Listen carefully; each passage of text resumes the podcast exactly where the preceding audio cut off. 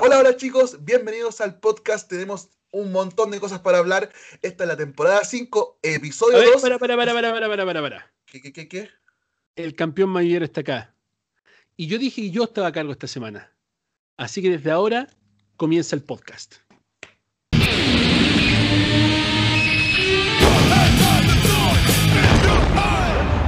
No sé si bienvenidos, pero comenzamos con esta nueva edición de WWE en español, el podcast. Escuchado en más de 50 países por muchos de todos los que nos están viendo y de algunos que se hacen que no nos ven, pero que siguen estando ahí. Soy Blade the Master JG, su campeón mayullero. Y tenemos noticias muy, pero muy especiales hoy, partiendo por saludar a todos nuestros auspiciadores y los voy a saludar en orden de importancia. Vamos a partir obviamente con Amazon.com, que me ha auspiciado mi traje completo, ya por si no se puede ver por el micrófono, les voy a mostrar un poco de mi traje y es el traje que voy a estar usando cuando tenga que defender mi campeonato mayullero frente a los que tengan la hombría de enfrentarse a mí en algún momento. Cosa que la verdad es que no creo que haya muchos porque no tienen pelota la mayoría de las personas que participan en esta comunidad de YouTube de WWE. Lo otro, tenemos que saludar a nuestros demás auspiciadores Vida del Luchador. Si quieres ser un luchador, si quieres verte tan bien como el campeón mayullero, Vida del Luchador CL. También saludamos a The Multiverse Unboxing Store, que nos regala premios, que está ausente, ahí nomás la tienda, pero que está en Salt Lake City, Utah, y pueden seguirlos en Facebook. Y también saludamos obviamente a Funko Luchipop, que por ahí anda Funko Luchipop haciendo lives. El otro día me metí en uno de sus lives e invité a la gente a venir a este podcast para que vean los anuncios que tenemos hoy al finalizar el podcast, porque obviamente el campeón manillero siempre está haciendo historia. Hice historia ganar el primer Royal Rumble en la historia de creadores de contenido, demostrando que soy mejor que todos esos creadores de contenido que a ustedes les gustan. Y voy a seguir haciendo historia con algo que nadie hace en YouTube, partiendo desde mañana lunes. Así que si te quieres entrar, quédate hasta el final de este podcast. Y lo otro que les tengo que anunciar, porque esto es sobre mí, solo sobre mí, ¿ya? Yo soy la figura acá, yo soy el importante acá.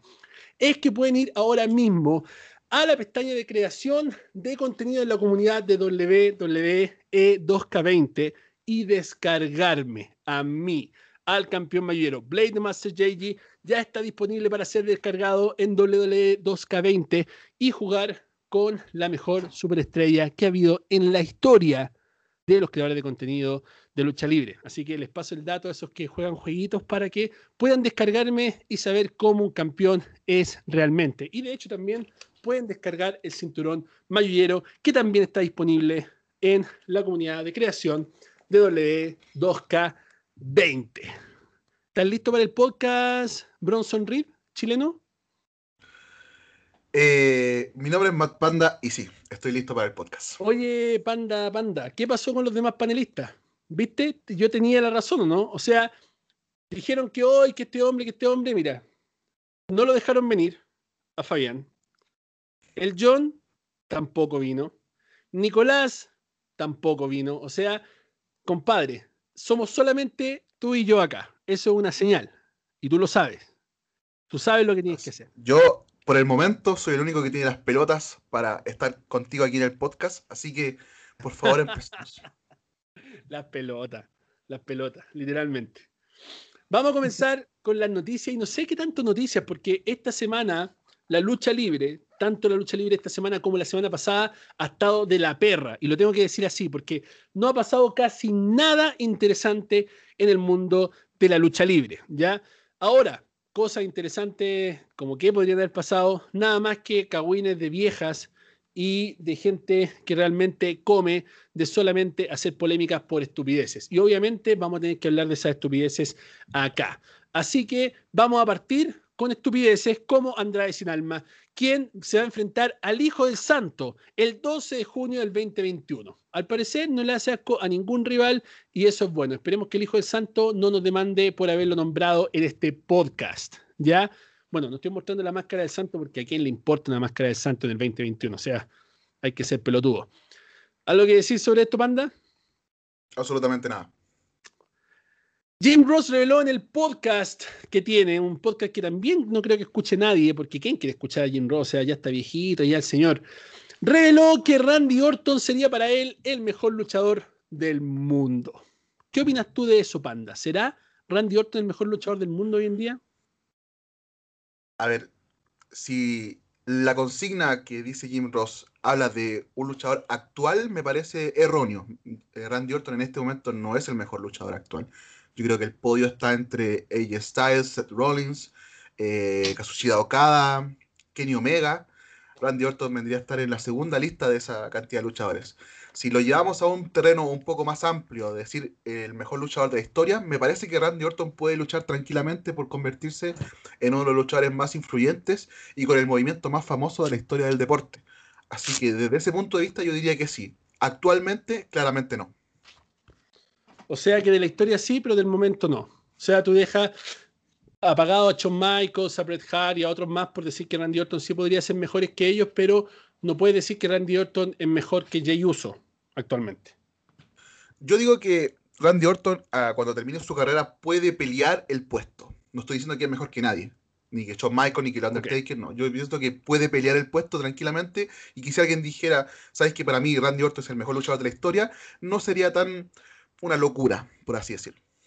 Me parece. Personalmente creo que Randy Orton es uno de los mejores actualmente. Yo creo que está en el top 5 de los mejores luchadores. No creo equivocarme si es que digo top 5, porque creo que Randy Orton es potentísimo y sabe lo que hace en el ring mejor que muchos de los demás luchadores que están hoy en el roster principal o en las demás empresas. Aquí me voy a reír. Aquí voy a sacar todo el mayullero que llevo adentro. Todavía no sé bien dónde está la cámara acá, así que voy a mirar para allá, pero si estoy mirando por otro lado, no tengo ningún teleprompter. Ustedes saben, yo soy el campeón mayullero, yo no necesito nada. Tengo mi otro computador apagado, así que no, no estoy leyendo básicamente nada, no me interesa. He trabajado con Seth Rollins. Fue uno de los primeros muchachos con los que luché. Así que creo que trabajar con Roman Reigns es apropiado. Su otro hermano de The Shield. Creo que eso sería asombroso. Esas fueron las palabras de Dominic Misterio, quien se siente realmente capaz de enfrentar a Roman Reigns.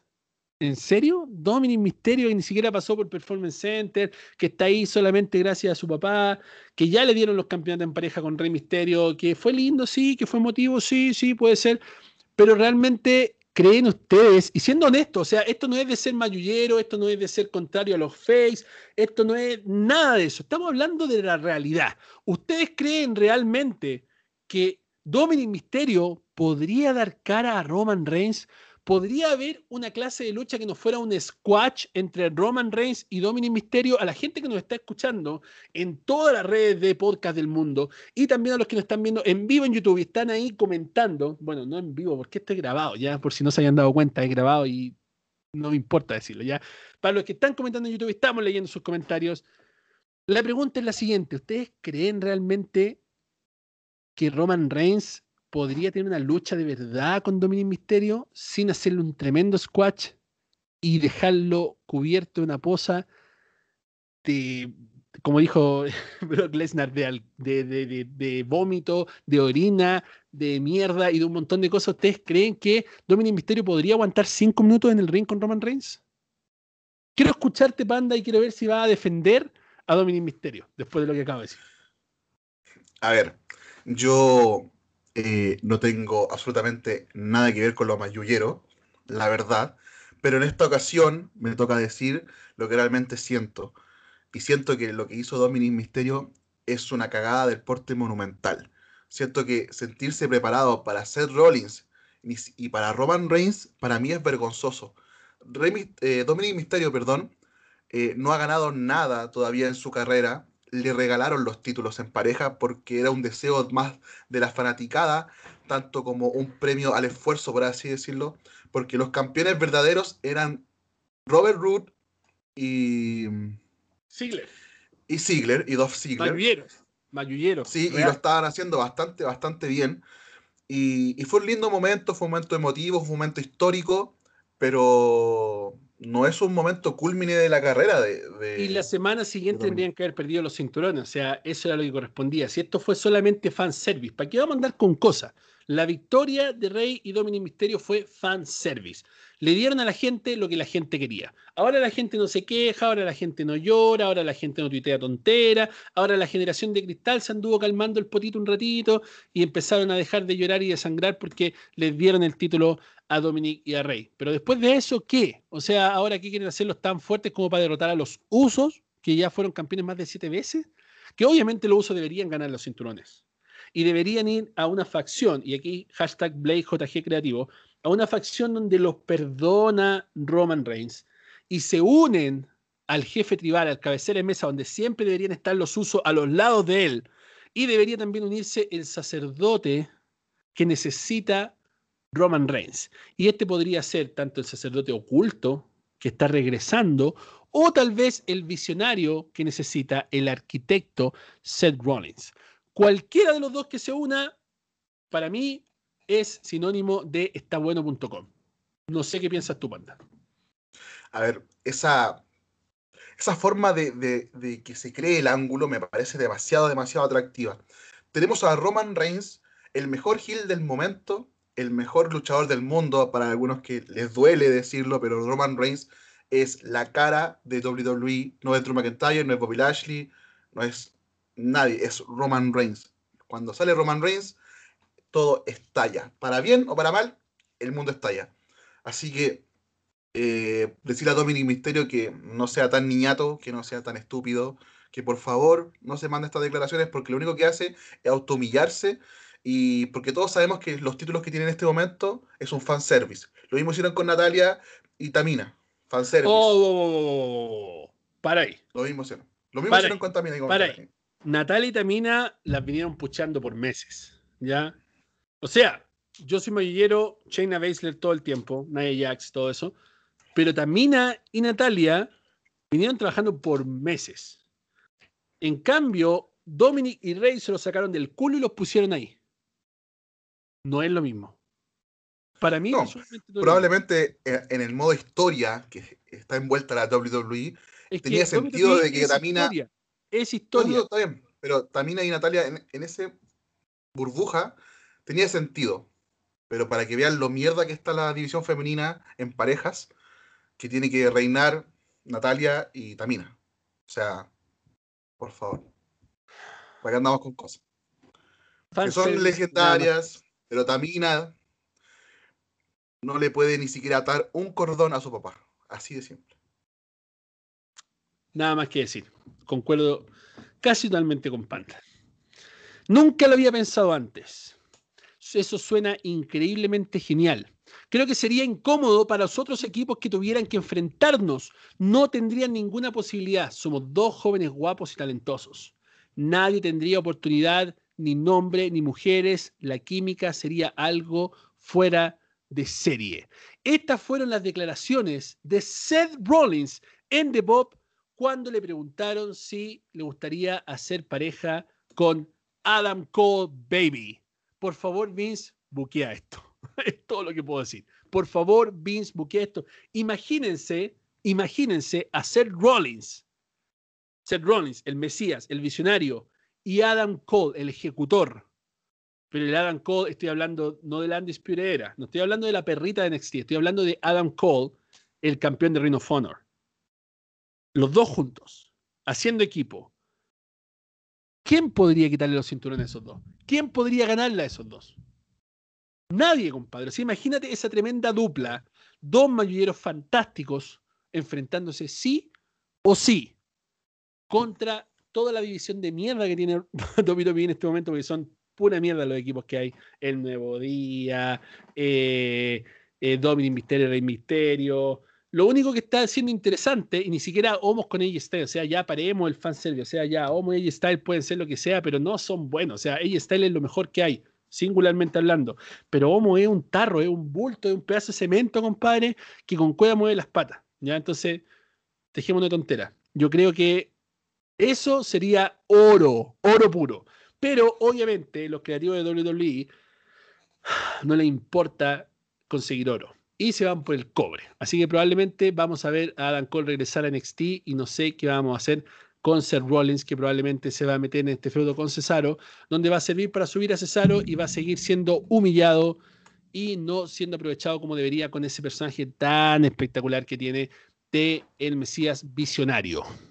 ¿Qué te parece, Panda? ¿Crees que realmente sería una buena pareja Seth Rollins y Adam Cole? Y también estoy leyendo a la gente en los comentarios de YouTube. Personalmente me parece que una pareja tan fuerte como entre Seth Rollins y Adam Cole serían imparables. Serían, para mí, eh, marcarían una e-, nueva era en la, en la que es la división en parejas. Como decís tú, en esta estoy totalmente contigo, la división en parejas está en la mierda absoluta y creo que la de All Elite Wrestling está un poco mejor que la de WWE, no, tampoco tanto, no se asusten, pero está un poco mejor que la de WWE porque hay muy buenos luchadores. Em, pero sí, sería la bomba total. O sea, tanto en calidad de micrófono, en calidad de luchas, en historia. Seth Rollins y Adam Cole son una fuente de ingresos para WWE, pero tremenda. No sé qué nombre le pondrían a esa, a esa unión, pero cualquier nombre que sea va a marcar tendencia. Así que yo en esta estoy totalmente de acuerdo con Seth Rollins. Chris Jericho reveló en Twitter que en su opinión, porque esta es una cosa de los trabajadores de IW, todos creen que todos creen que ellos saben quién es el mejor del mundo, ¿ya? Y Chris Jericho no está ausente y él dijo que el mejor en el mundo era Kenny Omega. Mira, personalmente no estoy tan en desacuerdo con Chris Jericho, porque Kenny Omega es uno de los mejores luchadores del mundo. Es campeón de Impact Wrestling, de AAA, que a nadie le importa AAA, pero es campeón de AAA. Y también es campeón de AEW. Pero no me pueden comparar en este momento a Kenny Omega con Roman Reigns, compadre. Ok, esto a lo mejor suena estúpido para muchos de ustedes los que están viendo, escuchando este podcast. Pero aquí no estamos hablando solamente de ser bueno en el ring, que Kenny Omega es mucho más superior que Roman Reigns. Eso lo dejamos claro, ¿ya? Lo dejamos claro. Eso nadie está diciendo que Roman Reigns sea mejor en el ring que Kenny Omega. Por supuesto que no.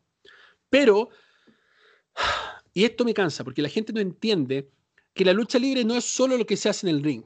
No son solamente las 5 o 10 vueltas en el aire que se puede dar un luchador que nadie le importa, sino que es la construcción de un personaje, de una historia, el micrófono, la pasión, la fuerza y la importancia del lugar donde este personaje se esté desarrollando. Roman Reigns tiene a Paul Heyman al lado y se ha estado cortando las promos de la familia muy, pero muy bien.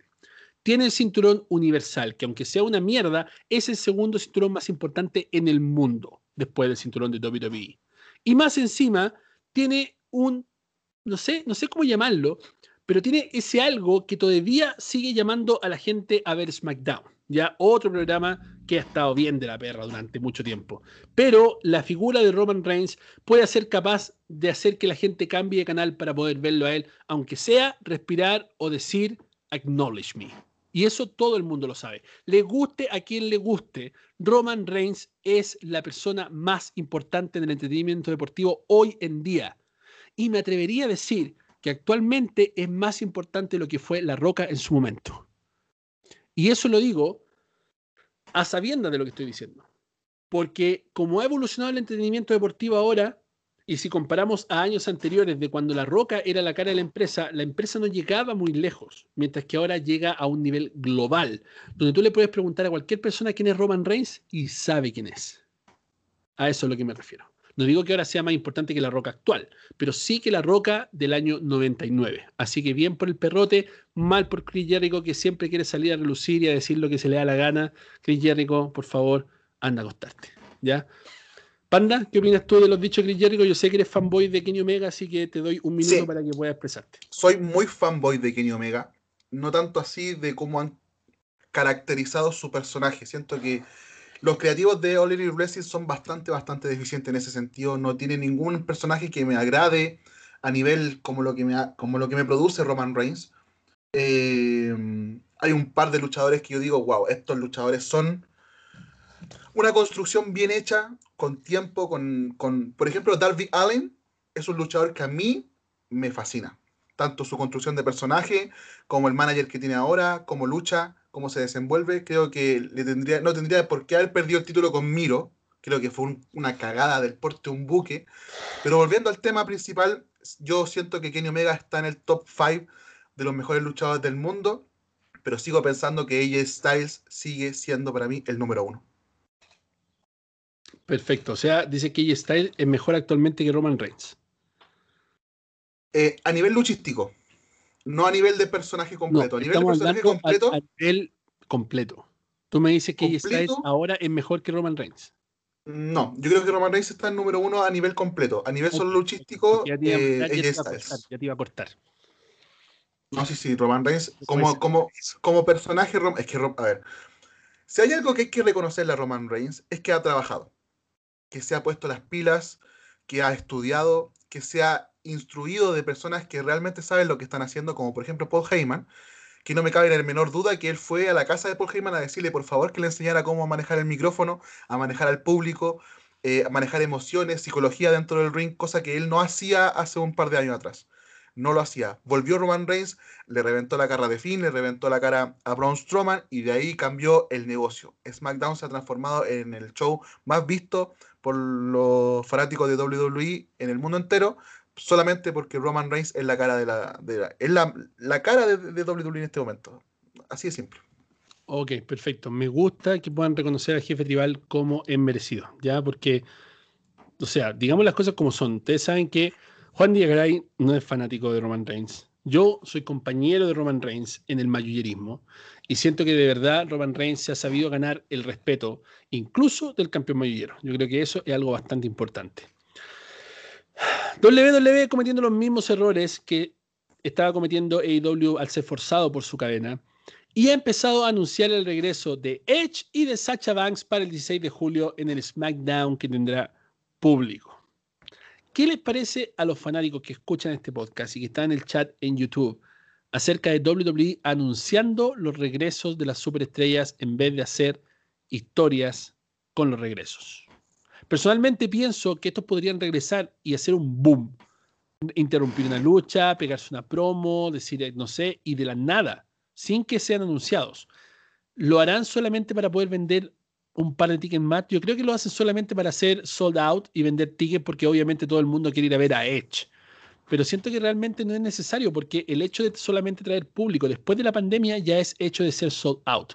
Por ende, creo que es una pelotudez gigantesca el estar anunciando los luchadores que van a volver, que van a regresar o que van a debutar en una lucha o en una noche en la cual deberían simplemente sorprender a los fanáticos y marcar tendencia como lo han dejado de hacer por muchos meses.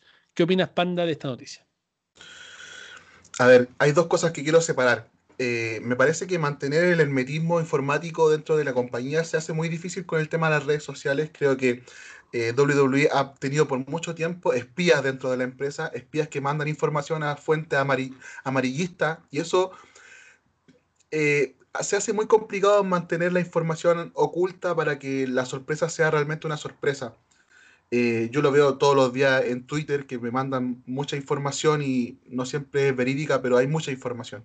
Y lo otro que concuerdo nuevamente con, con el campeón aquí, aunque me duela, pero concuerdo con él en que WWE debería hacer el mayor esfuerzo para no spoilear absolutamente ningún regreso. O sea, si quieren reventar las redes sociales, si quieren que se hable de la lucha libre, por favor, no spoileen. Ya lo hicieron hace un tiempo con Edge, lo hicieron también con Em, si no me equivoco, lo hicieron también con Define en algún momento. ¿Por qué hacen lo contrario a, lo que uno ama, que es la sorpresa, la, emoción, la, e, e, ver explotar el estadio como lo, como lo que hicieron con Edge en, el Royal Rumble? Ah, eso debería ser pan de cada día en WWE. Eh, sentir que te están sorprendiendo de buena manera y no un par de semanas atrás dicen, oye, acuérdense de que en dos semanas más viene Edge al programa. No, loco, ¿qué están haciendo? Eso a mí me carga y la verdad que siento que es una cagada enorme por parte de la empresa. Hablando de medios amarillistas, te lo quiero decir delante de toda la gente. Quiero que te hagas responsable y que pidas perdón público por el tremendo humo que levantaste la semana pasada en el podcast diciendo que Undertaker se estaba preparando para Arabia Menia puedes burlarte, puedes hacer memes, puedes reírte la gente porque está bien, eso me gusta, pero no podéis estar levantando humo porque eso es propiedad intelectual de lucha libre online y plagios en mi medio no quiero. Así que no te quiero ver levantando humo nunca más en el Instagram de la Universidad de Wrestling. Así que te doy 30 segundos para que te pidas perdón a la gente. Sí, a esta misma gentuza que nos está escuchando, pídele perdón. Me quiero explicar lo que hice con el Undertaker, que fue muy divertido. Eh, en Twitter apareció una noticia en donde se veía el Undertaker haciendo ejercicio y muchos de los comentarios que vi abajo diciendo Arabia Menia, Arabia Menia, Arabia Menia y, está entrenando, se viene el comeback, se viene de vuelta Undertaker. Y yo dije, mmm, voy a hacer un poco de humo, voy a levantar un poquito de polvo para ver qué pasa. Y la verdad que la publicación es una de las que más comentarios tiene en la historia de nuestro Instagram. Así que salió bastante bien. Me encantó lo que se formó dentro de, dentro de esa publicación. Eso así es lo que, genera el clickbait, eso es lo que genera el humo. Eso es lo que el campeón mayor está tratando de combatir. Es que esto es lo que la gente no entiende. Todo este tipo de cosas, de porquerías, el humo, el clickbait, el aprovecharse los creadores de contenido que cometen errores, todo ese tipo de cosas genera vistas, genera likes, genera visitas, genera comentarios, genera controversia y es lo que a la gente le gusta. ¿Ya? Pero obviamente no es lo que la Universidad de Wrestling quiere hacer porque siempre hemos hecho las cosas diferentes y siempre hemos marcado tendencia por ser diferentes, ¿ya? Por marcar historia, como yo la marqué, por favor, miren este cinturón mayor que lo estaba mostrando todo el rato, por favor, miren y contemplenlo y díganme si no es la presea más hermosa y prestigiosa e importante actualmente en el entretenimiento deportivo. Por favor, señoras y señores, mucho más hermoso que cinturón universal, que cinturón intercontinental. Y no olviden que si la bandera de tu país está aquí, quiere decir que yo soy tu campeón y me tienes que respetar, querer, admirar y entregar pleitesía. Eso tiene que pasar.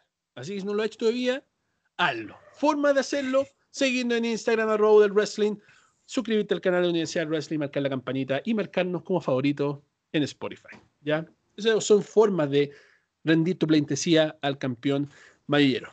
Así que eso, no más clickbait, no más humo, por lo menos en el Instagram de la Universidad del Wrestling. Ahí está pidiendo perdón el panda, así que espero que lo perdonen y si no lo perdonan, no me interesa. ¿Ya? El personaje de, de Demon aún le queda cuerda. Demon Finn Balor estoy hablando. Pero ahora mismo estoy contento siendo The Prince. Creo que es lo más semejante a mi verdadero yo. Eso es lo que dice Prince David, Finn Balor, en su entrevista con Ryan Satin en Out of the Character. ¿Qué va a pasar con Finn Balor? Los productores y los medios de Raw, y esta es una, papita, han estado pidiendo a Finn Balor por meses, por meses. Lo quieren de vuelta en Raw. La pregunta es, ¿para qué quieren a Finn Balor de vuelta en Raw si ni siquiera saben qué hacer con el campeón de WWE?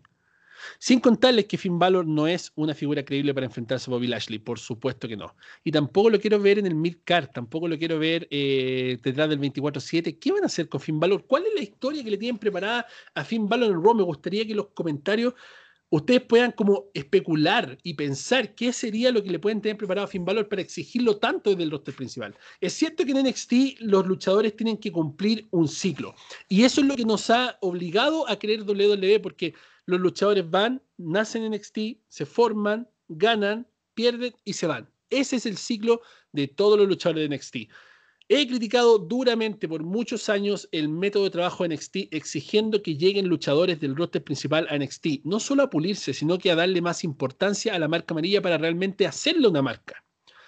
Finn Balor hizo eso, pero fue también a pulirse. Logró el cometido, dio luchas espectaculares con Kyle O'Reilly, con Adam Cole, con el mismo Karen Cross. Y la pregunta, Panda, va para ti y para la gente que nos está escuchando y que nos están viendo y que nos pueden escribir siempre a Raw del Wrestling en Panda, está respondiendo los mensajes porque a mí me vale un carajo lo que ustedes digan ahí. Pero la pregunta es la siguiente. Y quiero tomarme este segundo silencio para poder desarrollarla de la forma más correcta. ¿Quién podría ser ahora, y no hablo de Demon Valor, porque Demon Valor de verdad, ojalá que no vuelva nunca más, el que sea capaz de enfrentar a nuestro campeón de NXT, Karen Cross. ¿Quién podría ser capaz? Porque ahora no hay nadie. Y pasa lo mismo en SmackDown. No hay nadie capaz que pueda hacerle frente a Roman Reigns. Y no hay nadie capaz que pueda hacerle frente a Karen Cross. Entonces la pregunta es, ¿dónde están esas estrellas potentes, poderosas, importantes que puedan hacerle frente a nuestros campeones? ¿Será que tiene que ir Drew McIntyre a enfrentarse a Karen Cross en NXT? ¿Qué es lo que tiene que pasar en NXT para que alguien llegue y sea creíble? Porque Rich Holland aún está lesionado. Yo creo que él podría ser creíble. Conversábamos con el Panda antes de cámaras de que podría ser también el mismo de este Lumix, pero está metido en otra rivalidad. Honestamente, ¿a quién enfrentarían a Karen Cross? La cara de NXT. ¿Quién podría ser? Panda. A ver, como decís tú, estábamos hablando antes de iniciar el podcast. Eh, claro, salió a la palestra el, nombre de Rich Holland, eh, Dexter Loomis. Eh, Walter podría ser un buen candidato, no muy creíble, obviamente, no creo que esté a la altura de lo que se ha construido con Carrion Cross que para mí lo que han hecho con Carlos Cross ha sido espectacular. Tiene un personaje, una entrada, un estilo de lucha muy característico de MMA. Tiene un manager precioso, una, un ángel. Como, dice, como dijo el gran reggaetonero Arcángel, yo te doy mil likes, mil likes por foto. Y si pudiera dar like, te doy like. Así lo digo. Ahora, ahora, sí. Funaki, Funaki. Pero esa es la gran pregunta. Yo a mí me gustaría estar leyendo también a la gente ahí en, en, YouTube para ver a quién ustedes elegirían para poder derrotar a Karen Cross. A mí, sinceramente, ahora que lo estoy pensando un poco mejor, no me gustaría que nadie pudiera quitarle el título a Karen Cross.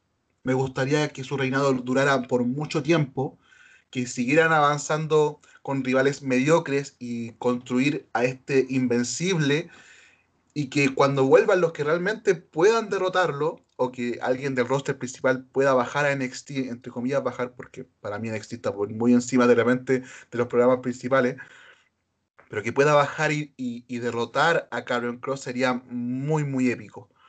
La verdad que en este momento no puedo contestar esa pregunta, pero me encantaría que el reinado de Karrion Cross se, extendiera por lo menos un año más. Yo diría que para el año 2022, junio de 2022, eh, Cross perdería su título. Pero yo, la verdad, en este momento no encuentro a ningún nombre creíble para derrotar a Carrion. Creo que está demasiado over. Y, lo mismo con Roman Reigns, no tanto como Bill Ashley, creo que Drew McIntyre y puede, puede tener otra opción, pero en SmackDown opción contra Bobby Lashley? ¿Drew McIntyre contra Bobby Lashley número 4 o 5 otra vez? No, no, no. Me refiero a que puede que. Yo pensando siempre lo que puede hacer WWE, no, lo que estoy pensando en serio, ¿tú quieres ver a Drew McIntyre contra Bobby Lashley en Hell in a Cell? No. Déjame plasmar esto para que se entienda bien. Lo que yo estoy tratando de ver es, eh, o tratando de hablar, es como si yo fuera un directivo de WWE, no me sorprendería para nada que pusieran a Drew McIntyre nuevamente peleando con Bobby Lashley. Obviamente eso yo no lo quiero, yo no quiero ver más a Bobby Lashley eh, teniendo que defender su título contra Drew McIntyre cuando ya lo ha derrotado. A Drew McIntyre, no lo quiero ver nunca más. No, yo sí, pero en otra, en otra faceta. Sí, me sí. Parece que, fuera de, fuera de Raw. Que... en SmackDown, pero fuera de Raw. No lo quiero ver más.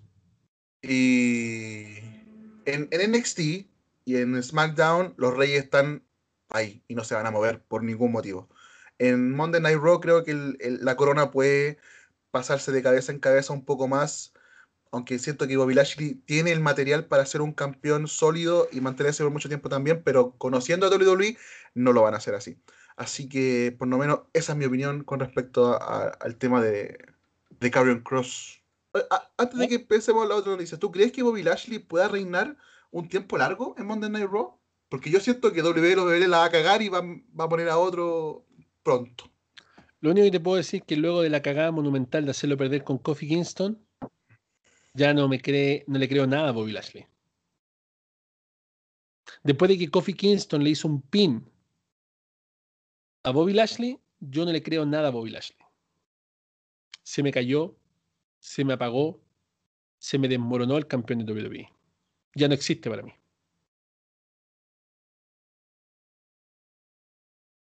Sigamos. Es todo lo que tengo que decir. Vuelvo con JBL, quien dio una declaración muy cortita acerca de John Cena, algo súper tierno. Ya yo creo que a, los niñitos que ven esto les gusta. John Cena ha otorgado un récord de más de 600 Make-A-Witches. Para los que no saben, Make-A-Witches son últimos deseos de personas que están en enfermedad terminal, la mayoría son niños, ¿ya? Apoyó la investigación del cáncer, superó la campaña de odio, donó un millón de sus propios dólares para la igualdad racial. Ha luchado incansablemente por la igualdad. Un historial increíble de mejorar el mundo. Me quedaré con este tipo.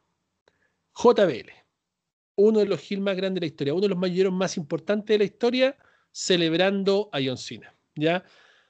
Hablando un poquito más fuera del personaje, creo que lo que ha hecho John Cena a nivel mundial ha sido algo que ha marcado historia, no solamente en la lucha libre, sino que ha marcado historia en todo lo que es el entretenimiento deportivo y que pueden volver a WWE como marca en sí.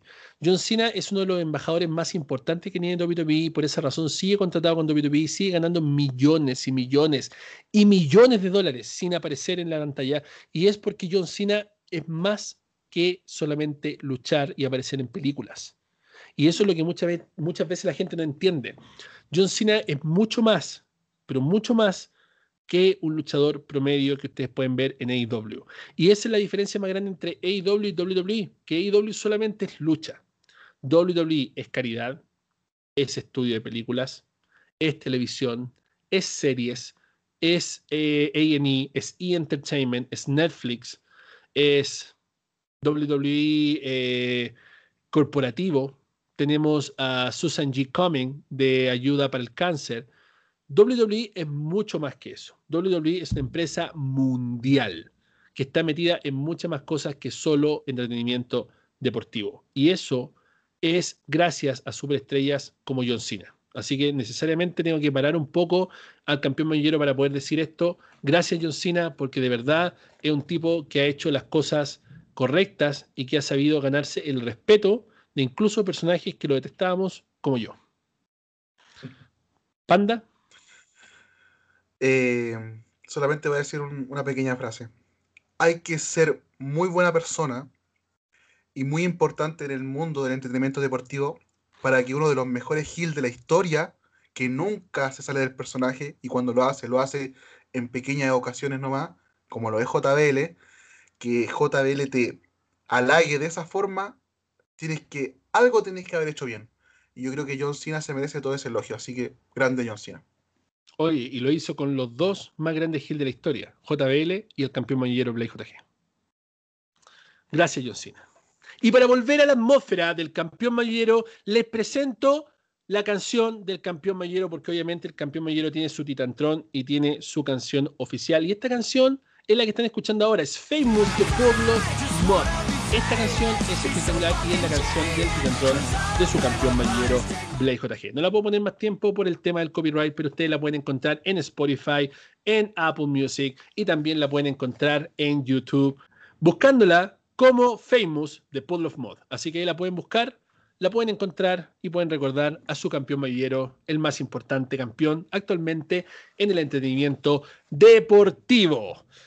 Ryback, o más conocido como Cryback estalla en Twitter luego de ser troleado por todos los fanáticos de la lucha libre a nivel mundial, entre los cuales yo me incluyo, porque también fui a Twitter, una plataforma de mierda que nunca uso, para ir a trolear a Ryback, quien hizo varias encuestas donde preguntaba qué es lo que debía hacer con su carrera. Si debía ir a AEW, a Impact Wrestling, a New Japan, a WWE o retirarse.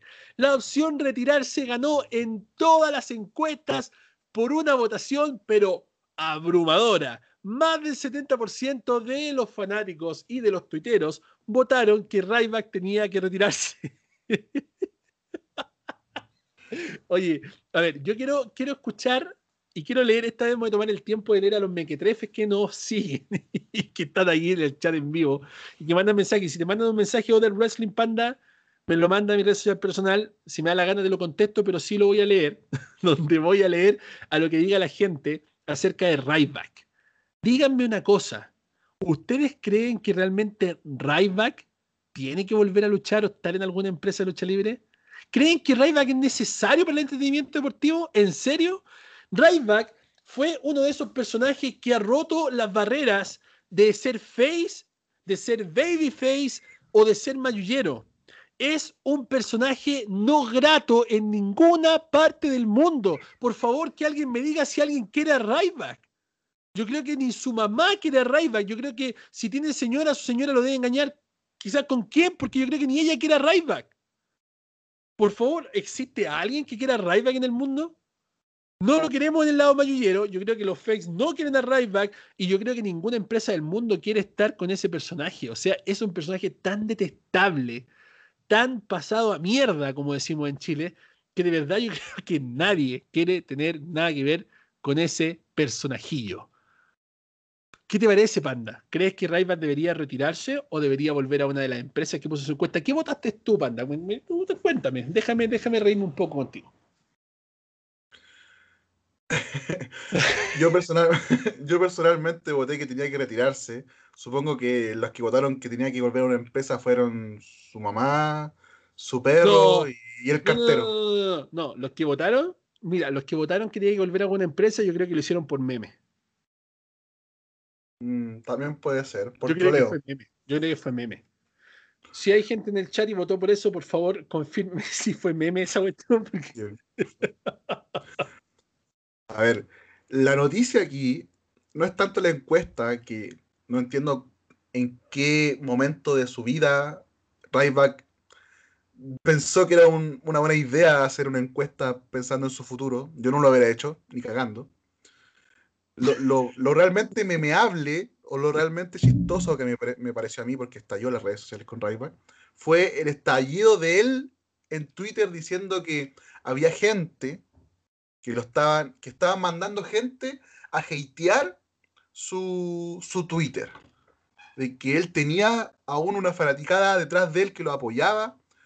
Eh, Ryback, eh, yo te lo voy a decir con todo el cariño del mundo, aunque no te tengo ningún cariño, pero te lo voy a decir con cariño. Nadie quiere que vuelvas a la lucha libre, nadie te extraña.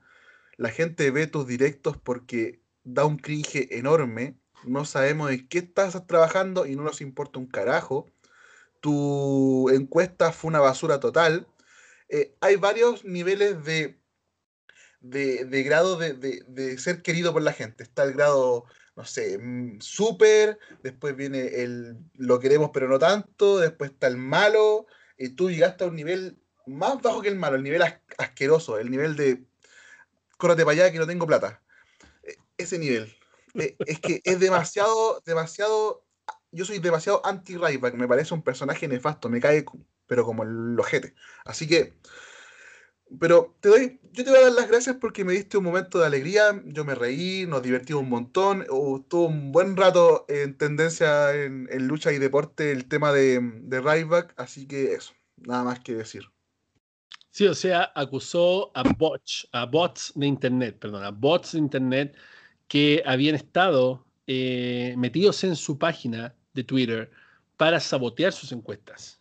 Y no solamente lanzó la encuesta dos veces, la lanzó una tercera vez y las tres veces ganó el retiro. Así que espero que Raiva escuche a la gente y se pierda en un bosque y no vuelva más. Fightful confirma que la WWE dejó en libertad a Tom Phillips. Ya luego de más de 10 años con la empresa, el entrevistador y comentarista parcial de la compañía se aburrió de ser objeto de burlas de la compañía, de no estar nunca en un lugar posicionado, de no crecer en la empresa y solamente dedicarse a entrenar gente para que ocupara su lugar que él supuestamente merecía, decidió ir a quejarse con la compañía y la compañía encontró la solución más fácil que fue despedirlo. Así que le deseamos lo mejor a Tom Phillips, ¿ya? Ojalá que encuentre un lugar como Thomas Philly en AEW o Philip Thomas ha debutado o es All Elite Wrestling. ¿ya? Yo creo que eso va a pasar, así que guarden mi comentario, por favor. El Wrestling Observer y Wrestling Inc.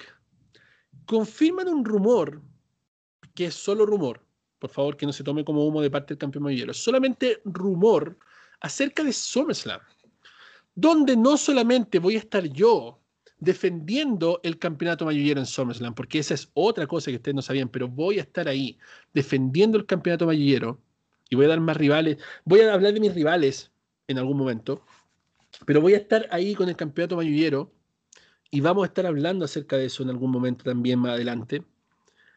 Pero no solamente yo voy a estar defendiendo el campeonato mayullero en SummerSlam voy a estar buscando un rival digno para enfrentarse a mí por este campeonato, sino que también se habla que otra superestrella de quien hablamos un poco antes estaría yendo a SummerSlam para enfrentarse a nuestro jefe tribal. Y estoy hablando de nada más y nada menos que John Cena. ¿Ya? Este es un rumor que empezó a sonar muy fuerte por la misma baja de superestrellas que hay en WWE creíbles que puedan llegar a enfrentarse al jefe rival. John Cena ya terminó sus grabaciones de Rápido y Furioso, ya está fuera de sus proyectos en Hollywood hasta donde se sabe, pero John Cena estaría realmente disponible para enfrentarse en SummerSlam? Esa es la pregunta. Y si lo estuviera, ¿ustedes creen que John Cena podría derrotar a Roman Reigns? Personalmente creo que sí. Creo que John Cena podría ser una carta para derrotar a Roman Reigns, pero seamos honestos, ¿quieren volver a ver un part-timer campeón? Porque estamos claros que John Cena no va a regresar a tiempo completo. Si regresa y derrota a Roman Reigns, superaría el récord de Ric Flair siendo 17 veces campeón del mundo. Algo que no sé si la WWE realmente quiere hacer con John Cena. ¿Ya? Pero el punto sería el siguiente. ¿Ustedes creen que puede derrotar a nuestro campeón universal al cabecera de mesa Roman Reigns? Por supuesto que no. Yo creo que John Cena sería otro peldaño más en la carrera de Roman Reigns nuevamente, porque recordemos que un par de años atrás también John Cena se pegó esa promo donde dijo que Roman Reigns no podía hacer nada bien y por eso él tenía que seguir volviendo, pero luego Roman Reigns lo derrotó, le ganó y lo sacó de circulación por un tiempo más. La cosa es la siguiente, ¿creen que John Cena sea capaz de derrotar a Roman Reigns? Pienso que podría ser, pero no sé qué tan beneficioso para los negocios podría ser tener a un John Cena campeón, a un 17 veces campeón del mundo. Yo creo que Roman Reigns tendría que ganar esa lucha contra John Cena, pero lamentaría que después de eso realmente no habría nadie que pudiera quitarle el cinturón universal a excepción de Brock Lesnar, otro part-timer. La pregunta es la siguiente. ¿Le gustaría ver al rapero mayor John Cena enfrentarse a Roman Reigns por el cinturón universal en SummerSlam? Y si le gustaría verlo enfrentarse, ¿le gustaría que Cena ganara? Estoy leyendo los comentarios en YouTube. Probablemente lea uno que otro mensaje en arroba del wrestling en Instagram y quiero escuchar la opinión del panda mientras lo leo a ustedes. Em, a ver, a mí se me hace muy complicado el hecho de poder decidir si me gustaría que ganara John Cena o Roman Reigns. La verdad, sinceramente hablando, me encantaría que ganara Roman Reigns. No me gusta cuando llegan los part-timers a robar los títulos. Sufrí mucho el reinado de Brock Lesnar, aunque siento mucho apego hacia el personaje de Brock Lesnar, que es un grande de la industria. Eh, nunca me gustó que no luchara, que no estuviera en los programas y que solamente se dedicara a defender el título en los pay-per-view. Siento que no le hace ningún bien a la compañía. Eh, no me desagrada el hecho de que no haya ningún luchador que pueda quitarle el título a Roman Reigns. Cierto que, que Roman Reigns se puede convertir en un luchador legendario. Siento que puede ser el nuevo Bruno San Martino de la actualidad. Siento que su personaje es tan potente, siento que lo ha hecho tan bien, ha trabajado tanto que él podría perfectamente convertirse en un luchador invencible, eh, que rompa todos los récords, eh, siempre y cuando su personaje se siga construyendo de buena forma, y lo, hasta el momento lo han hecho sumamente bien. O sea, en promos, en luchas, en lo que pasó con Jey Uso, lo que pasa con Jimmy en este momento, eh, el tema de Cesaro, que nos dieron una pelea espectacular, se van a venir traiciones, se van a venir un montón de cosas y quiero que Roman Reigns siga estando ahí porque le da mucho, mucho caché a, lo que es SmackDown. Y John Cena, eh, me encantaría que volviese en algún momento. Siento que se merece una lucha más. Y tiene fama John Cena de levantar carreras y dejar aún más pucheado lo que, de lo que venían, eh, por ejemplo, lo que pasó con The Finn cuando hizo este Firefly Funhouse match en WrestleMania, que John Cena la rompió toda y dejó a The Finn muy alto eh, gracias a eso de fin pudo volver en, un buen, en una buena forma. Así que yo espero que puedan pelear, pero me encantaría que siguiera Roman Reigns con su legado, porque siento que cuando yo tenga 40 años voy a decir, estuve presente en el momento en que Roman Reigns tuvo uno de los reinados más fuertes de la historia de WWE. Eso quiero para Roman Reigns. Yo creo que si un part-timer tiene que quitarle el cinturón a Roman Reigns, ese tiene que ser La Roca. Y tiene que, ser en WrestleMania, tiene que ser en WrestleMania Hollywood. O sea, en dos años más. Así que en este caso concuerdo de que Roman Reigns podría tener un reinado histórico donde podría seguir manteniendo su cinturón, pero necesitan seguir evolucionando el personaje. No puede seguir estancado en lo que ya está. Necesita seguir evolucionando, necesita pasar. Dicen que van a ser los face muy pronto, algo que sería brutal, sería estúpido, sería una de las peores decisiones creativas de los últimos años. Pero con WWE todo es posible. Así que si llega a salir John Cena realmente a ver la cara al jefe rival, espero que sea solamente un peldaño más en su carrera al estrellato. El mismo Roman Reigns dijo lo siguiente en una entrevista con WWE ahora de la India. Realmente he puesto este campeonato universal en el mapa porque cuando lo introdujimos hace unos años tuvo problemas y los reinados del título no fueron lo que esperábamos. Hubo muchas lesiones, luego hubo muchas quejas sobre una vez Brock Lesnar tuvo un reinado de título bastante largo e ilustre, pero no fue tan activo como algunos de los fanáticos incondicionales y dedicados esperaban. Pero lo que he hecho durante las últimas 30 semanas creo que es insuperable y vamos a seguir sumando a este legado y realmente diferenciar de todos los demás. No puedo estar más de acuerdo con Roman Reigns. Es todo lo que tengo que Roman Reigns sabe, Roman Reigns sabe lo que está haciendo, se está tomando esto muy en serio. Eh, se nota en el momento en que, mm, en que lanza las promos, eh, esa intensidad, esa, esa fuerza, esa, eso que yo nunca le había visto antes. Y eso a mí me pone muy contento porque es lo que se le pide lo mínimo a unas superestrellas que ganan lo que yo nunca voy a ganar en mi vida. Que se esfuercen por hacernos a nosotros entretenernos un poco más, ellos poniendo un poco más de empeño, que algunas no lo lograron y lamentablemente fueron despedidos. No voy a decir quién es, pero empieza con A y termina con Andrade.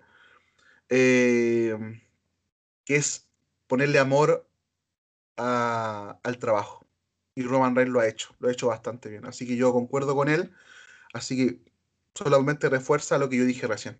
Roman Reigns va a ser un grande de la industria a nivel mundial y a nivel histórico. Me parece.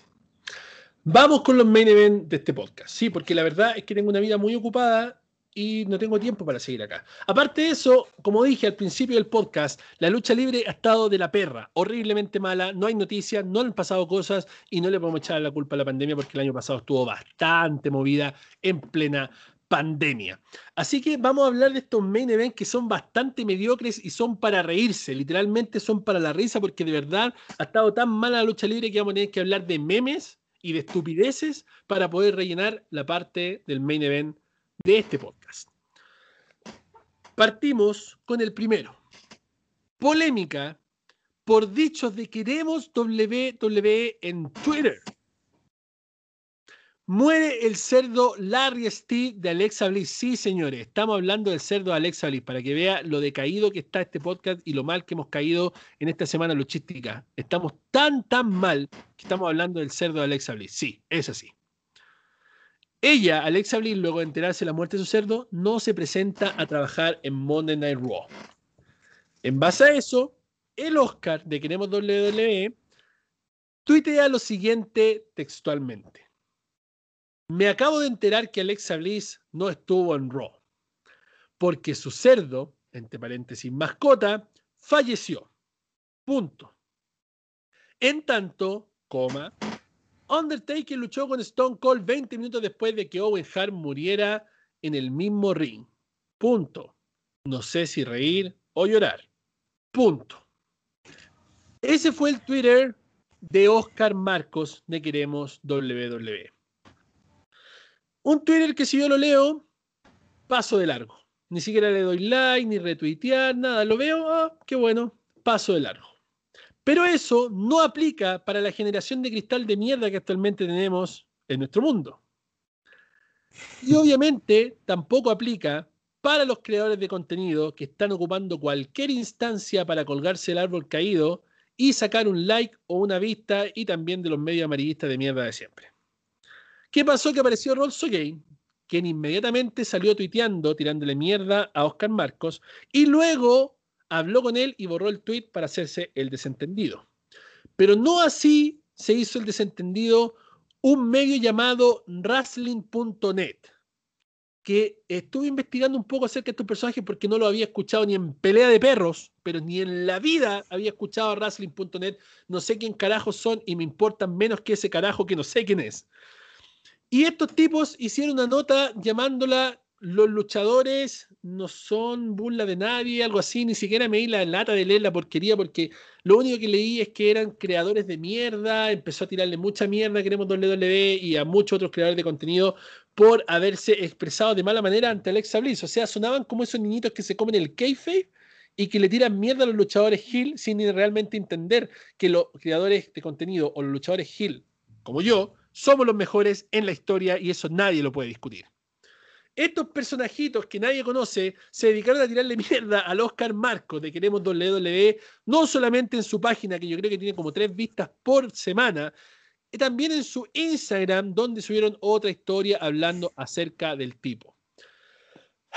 Voy a tomar mi celular, voy a gastar el tiempo que no debería gastar en entrar nuevamente a ese Instagram, que de verdad no sé si lo seguirá gente, si lo siguen 2.000 personas, no me interesa ni me vale un carajo, porque subieron la noticia y tiene 100 me gusta, donde dice, los luchadores no son objetos de entretención.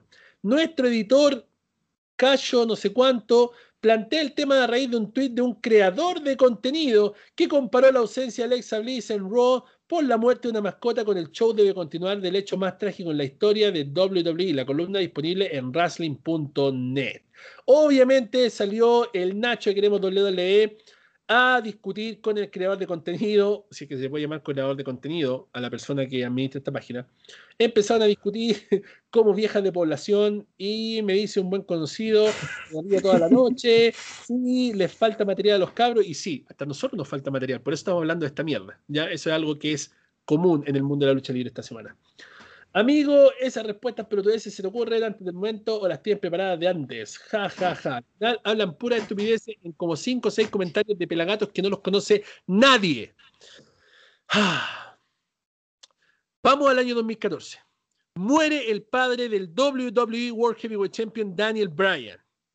Se le da la posibilidad de irse a su casa, tomar un avión ir a los servicios de su padre. Daniel Bryan decide luchar esa noche en Raw y da una lucha así, compadre, de cinco estrellas en la marca roja y le dedica la lucha a su padre.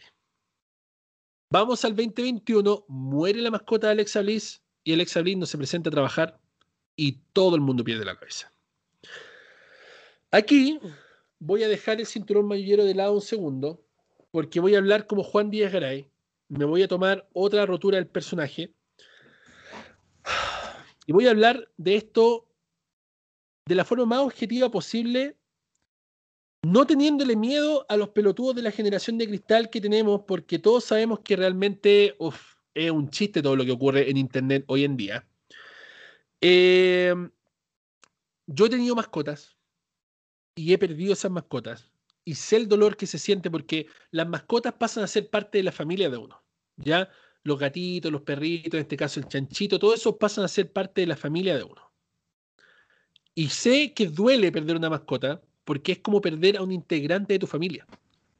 Pero también sé que en un trabajo normal, no estoy hablando de trabajo de superestrella, estoy hablando de un trabajo normal donde tú tienes un contrato y, y trabajas ocho horas, o nueve horas, o doce horas al día, y se te muere tu perrito, y tú llamas a tu jefe para decirle, jefe, estoy con depresión, se me murió el perro, eh, no voy a trabajar hoy día, te prometo que el otro día te despiden.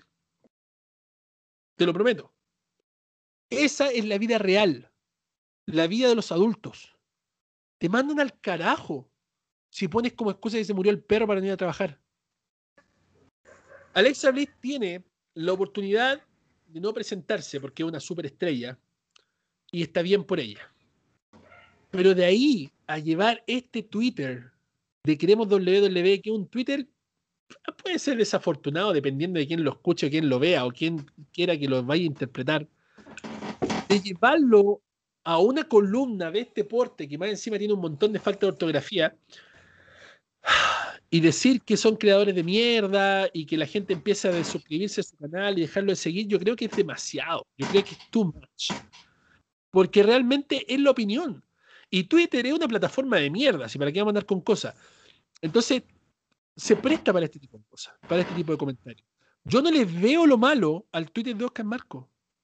De verdad que no, a lo mejor me van a llamar insensible, a lo mejor me van a fundar a mí, a lo mejor les voy a dar material para que hagan otra columna de mierda en su página que no visita nadie y no me interesa. Pero yo no le veo nada de malo al Twitter de Oscar Marco.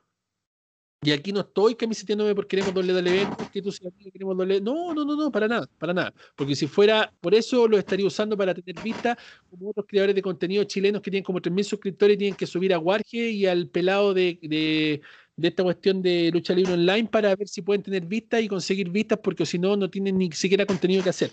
Yo no me aprovecho de mis amigos para poder contener eh, tener contenido y ganar vistas, no me interesa, ya, porque siempre he sido un tipo que hace las cosas originalmente y de hecho tengo un anuncio también para ustedes al final del podcast, para las personas que tanto han pedido el contenido original de la Universidad de Wrestling, vamos a volver a marcar historia, se lo vuelvo a decir. Y si nos está escuchando ahora, está acá uno de los main events de este podcast, sí, desgraciadamente uno de los main events hablar del chancho Alexa puedes tomar un pantallazo nosotros, subiendo a tu Instagram, etiquetar arroba y participar por una de las dos cuentas de WWE Network que estamos regalando para que veas Hell a completamente gratis. ¿ya? Volviendo al tema, ¿es necesario hacer leña del árbol caído de un creador de contenidos que se equivoca? Después de esto, el Oscar Marco recibió muchas críticas por parte de vegano, hippie y un montón de cosas que hay en Twitter, que fue y hizo cinco historias en Instagram disculpándose, diciendo, ¿saben qué? Me disculpo, no quería ofender, bla, bla, bla, por favor, perdón, porque todos sabemos que Oscar Marco es un personaje súper políticamente correcto, ¿ya? Y hizo lo que tenía que hacer, como bien hombre, pidió disculpas. Y de hecho abrió una caja de preguntas para que la gente le hiciera preguntas y de hecho incluso dijo para la gente que me quiera en Twitter, vaya y haga preguntas. Nadie hizo preguntas, porque al final no sé, ni siquiera me pasa de ver las historias, pero nadie hizo preguntas. Me refiero al punto siguiente. ¿Es necesario que tipos como Rolso Games salgan a tirarle mierda a otro creador de contenido porque se equivoca? ¿Realmente Rolso Games necesita ser un aliado para poder salir y después le pedir perdón a Oscar Marco y borrar el tweet que hizo? ¿Hasta cuándo tienen miedo, weón? ¿Hasta cuándo la gente y los creadores de contenido tienen que buscar sobar las pelotas de alguien para caer bien? ¿Hasta cuándo? ¿Hasta cuándo tienen que ser siempre políticamente correctos para poder ganarse un like o un comentario. Si dio un comentario mal afortunado y el tipo pidió perdón, esto queda acá y se acabó. Pero no, tienen que hacer una polémica, tienen que colgarse del que hizo algo malo para, ah, no, es que yo sí soy políticamente correcto. Ah, que no tienes corazón.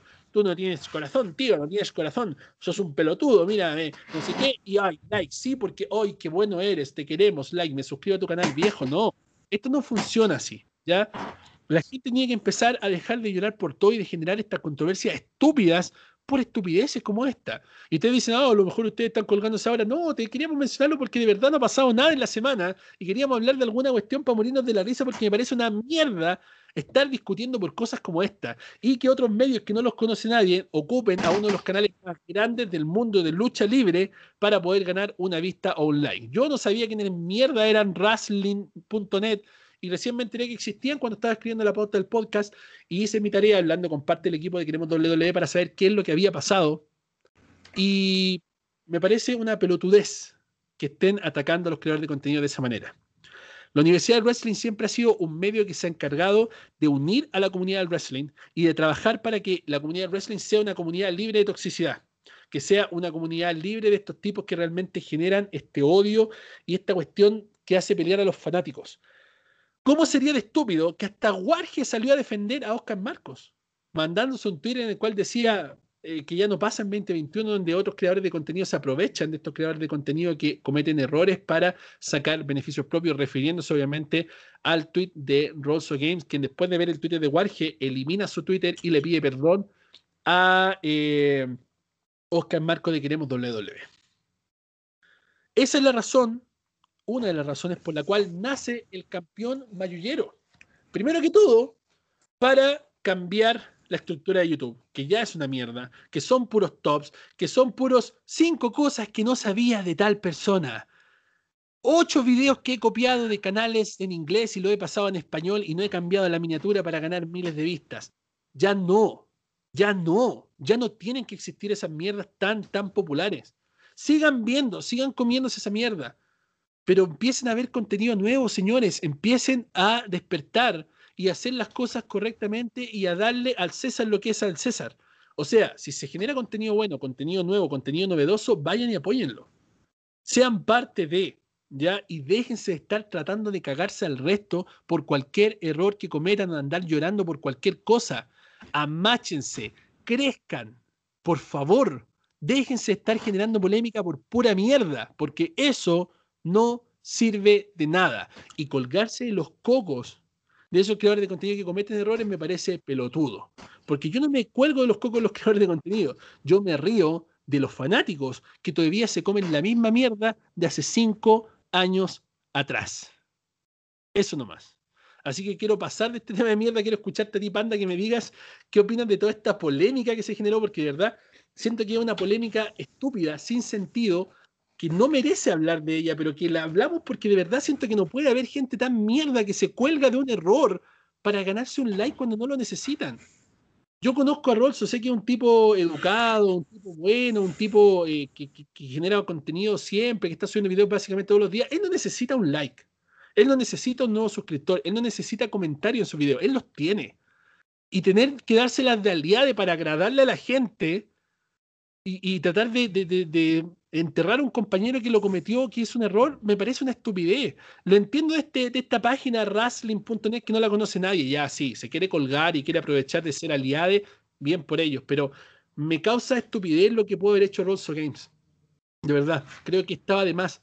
Creo que ya es tiempo de que tratemos de dejar esa dictadura de lo políticamente correcto, donde todo tiene que sonar lindo, todo tiene que ser bueno, porque si no, me funan, porque si no, hablan mal de mí, porque si no, van y me agarran en un podcast de pura mierda y hablan mal de mí. No, viejo, déjate de ser tan políticamente correcto y traten de ser más auténticos y traten de decir las cosas que realmente tienen. Déjense de tener miedo, déjense de andar cagados de miedo y déjense de estar copiando fórmulas que funcionaron un tiempo atrás para poder tratar de hacer contenido que realmente puede ser atractivo para los fanáticos solamente para llenarse los bolsillos porque si no te monetizan un video o te quitan el canal y no puedes subir contenido, te haces otro canal para ganar dinero o simplemente no subes nada porque lo único que te importa es el dinero. Dejen de hacerlo todo por dinero, viejo. Dejen de hacerlo todo por dinero o por quedar bien con la fanaticada para que te sigan viendo y te sigan dando dinero. Sean cojonudos y hagan las cosas con pelotas como tiene que ser. Porque ya basta de todos los políticamente correctos que siempre toman todo con pinzas y andan cagados de miedo porque les van a dejar un dislike o porque los van a dejar de ver. O de esos que se creen más que lo otro y que empiezan a decir, y que bla, bla, bla, o a dar clases de moralidad. A mí no me importan, yo me los paso por la axila. Miren, por acá me paso a toda esa gente políticamente correcto que vive su vida cagada de miedo sin decir lo que piensa y sin decir lo que realmente vale la pena decir y no guardárselo en el culo para poder sentirse un poco mejor el día de mañana o ganarse un like o ganarse un comentario de gente que realmente probablemente está pendiente de lo que tú haces, pero tú como creador de contenido no eres capaz ni siquiera de contestar los comentarios de tus fanáticos.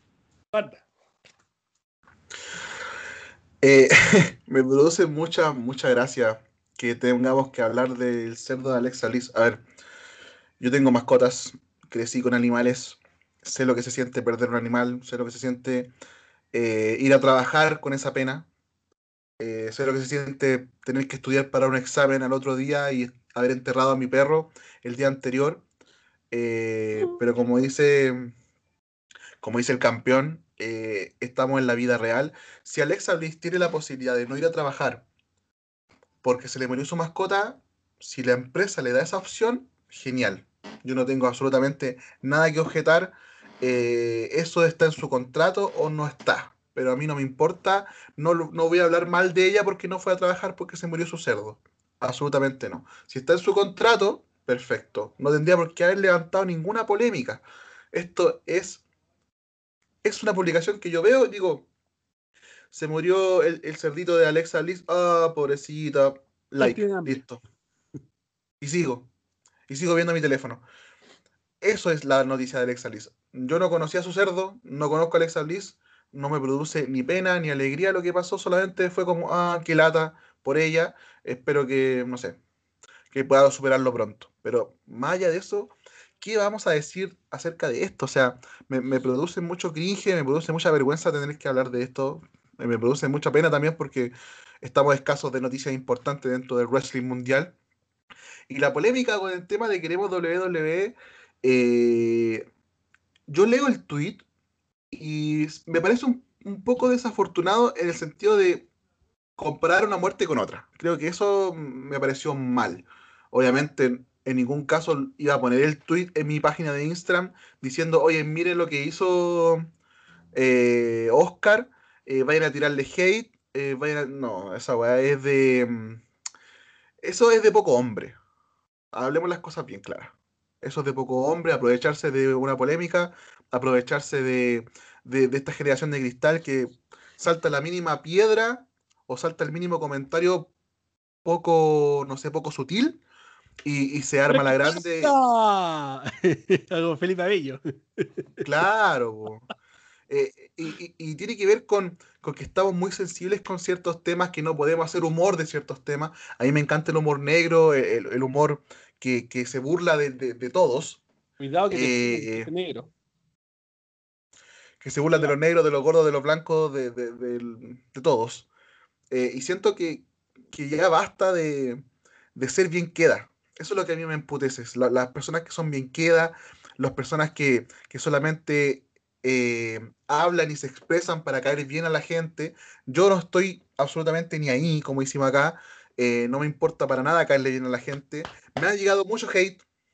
Me han funado por Facebook. Me han cancelado mi cuenta de Facebook. He visto me, han me han puteado por el Instagram también.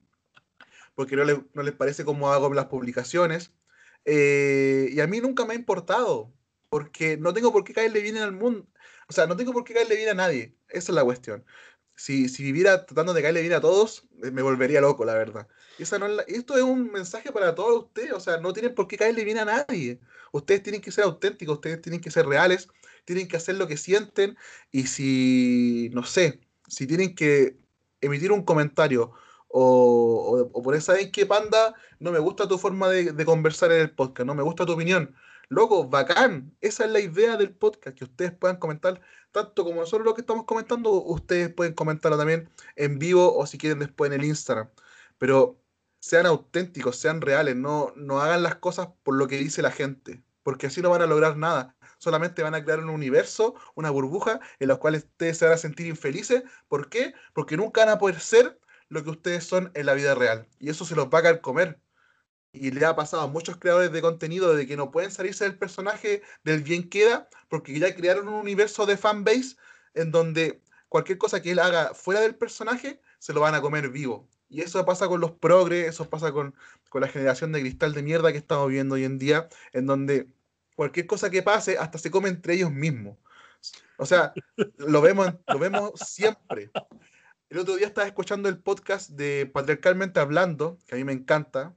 Eh, si hay alguien que le guste, también póngalo ahí, porque es un podcast genial. Y hay una frase que me marcó que decía, cría progres y te sacarán los ojos. Es así de simple. Cría gente que le guste lo políticamente correcto y el mínimo rol que tú tengas después te van a comer vivo y te vas a quedar sin ningún fan o sin ninguna persona que te siga o te aprecie. Siempre hay que ser auténtico y nunca aprovecharse de una polémica estúpida. Y ese es el miedo, ese es el miedo que tienen los creadores de contenido. Y eso, esto lo digo como Juan Díaz y como Blade Master JG, lo digo igual. Ese es el miedo que tienen los creadores de contenido. Por eso que solamente suben tops, por eso que solamente suben gameplays, por eso que solamente suben contenido reciclado de canales en inglés, porque tienen miedo a hacer cosas nuevas. Porque ya hicieron un fanbase que está acostumbrado a ver lo que ellos hacen o lo que ellos copian de otros lados, y todos hacen lo mismo. O sea, miremos todos los canales famosos y todos hacen lo mismo. No hay ninguno que haga cosas diferentes. Y lamentablemente, como lo dije en la promo, la gente que hace cosas diferentes es condenada y es apuntada y es mal mirada por hacer cosas diferentes cuando realmente lo único que el fanático pide son cosas diferentes. Entonces al fanático tú no tienes cómo dejarlo contento. A la persona que ve estos contenidos no tienes cómo dejarlo 100% contento. A la gente que, que, escucha estos programas no tienes cómo dejarlos 100% contentos. Y eso es lo que viven estos creadores de contenido. Viven una burbuja en la cual tratan de dejar contento a su fanbase, incluso haciendo cosas que a ellos no les gustan, para de ahí sacar un par de pesos y poder ser felices en la vida. Eso es lo que no ata a la Universidad de Wrestling personalmente, porque yo no gano ni un carajo aquí. Yo no gano nada. Yo lo único que gano es una plataforma donde puedo expresarme, donde puedo dar mis ideas creativas, donde puedo hablar, donde puedo pasarlo bien. Pero no gano dinero como ganan los youtubers famosos que ganan dinero para sobrevivir sus vidas. Yo salgo a trabajar afuera de 12 a 16 horas al día. Y de eso que gano, me gasto la plata casi en puras cosas de WWE. Mientras que los creadores de contenido que ustedes ven se compran una figura de mierda al mes y ganan miles de dólares con sus vistas. Y les puedo asegurar que la mayoría de ellos ni siquiera leen sus comentarios. Y ustedes lo tapan de comentarios. Mil comentarios, 300, 500 comentarios y ni siquiera les dejan corazones, porque no les importa lo que ustedes digan. Solamente les importan las vistas para el día 27 cada mes cobrar a YouTube y de esa forma seguir viviendo su vida sin hacer nada más que hacer videos. Entonces el punto es que ya basta de querer ser políticamente correcto en todo. Hay alguien que tiene que decir las cosas. Y aquí las estamos diciendo. Si les caemos bien, qué bueno. Si no les caemos bien, qué pena. Pero es así. Es así la cosa. Y lamentablemente existen tipos como estos de wrestling o como la actitud que tuvo Rolso que después se arrepintió y que es bien de hombre ir y pedir disculpas y arrepentirse. Así que grande Rolso. Existen estos tipos que siempre quieren caerle bien a todo el mundo que se la juegan para poder eh, ser políticamente correctos, pero como dijo el panda, algún día se van a caer como se cayó el Oscar Marco ahora y todos se lo van a comer. Todos, sin excepción. Oye, y, es algo transversal a lo largo de la vida. Yo me manejo mucho, siempre lo digo, y la gente me lo recuerda, pero me manejo mucho en las redes sociales, me manejo mucho en Twitter, y siempre veo gente quejándose con WWE, quejándose con el wrestling, que no que, el, luchador que ellos quieren no está apucheado, que lo están que está lloviando a otro que es menos talentoso. Eh, eh, no les gustan las películas de Disney, las de live action, no les gustan las películas de DC, eh, las películas de Marvel son aburridas, etcétera, etcétera, etcétera. Pero ¿qué pasa cuando sale algo nuevo? Se lo comen, lo compran. ¿Por qué? Porque no tienen los huevos de hacer un cambio. Porque, ¿Por qué creen ustedes que WWE no le da el push a Cesaro? ¿Por qué creen ustedes que no se lo da? Porque la gente sigue comprando la mercadería el nuevo día.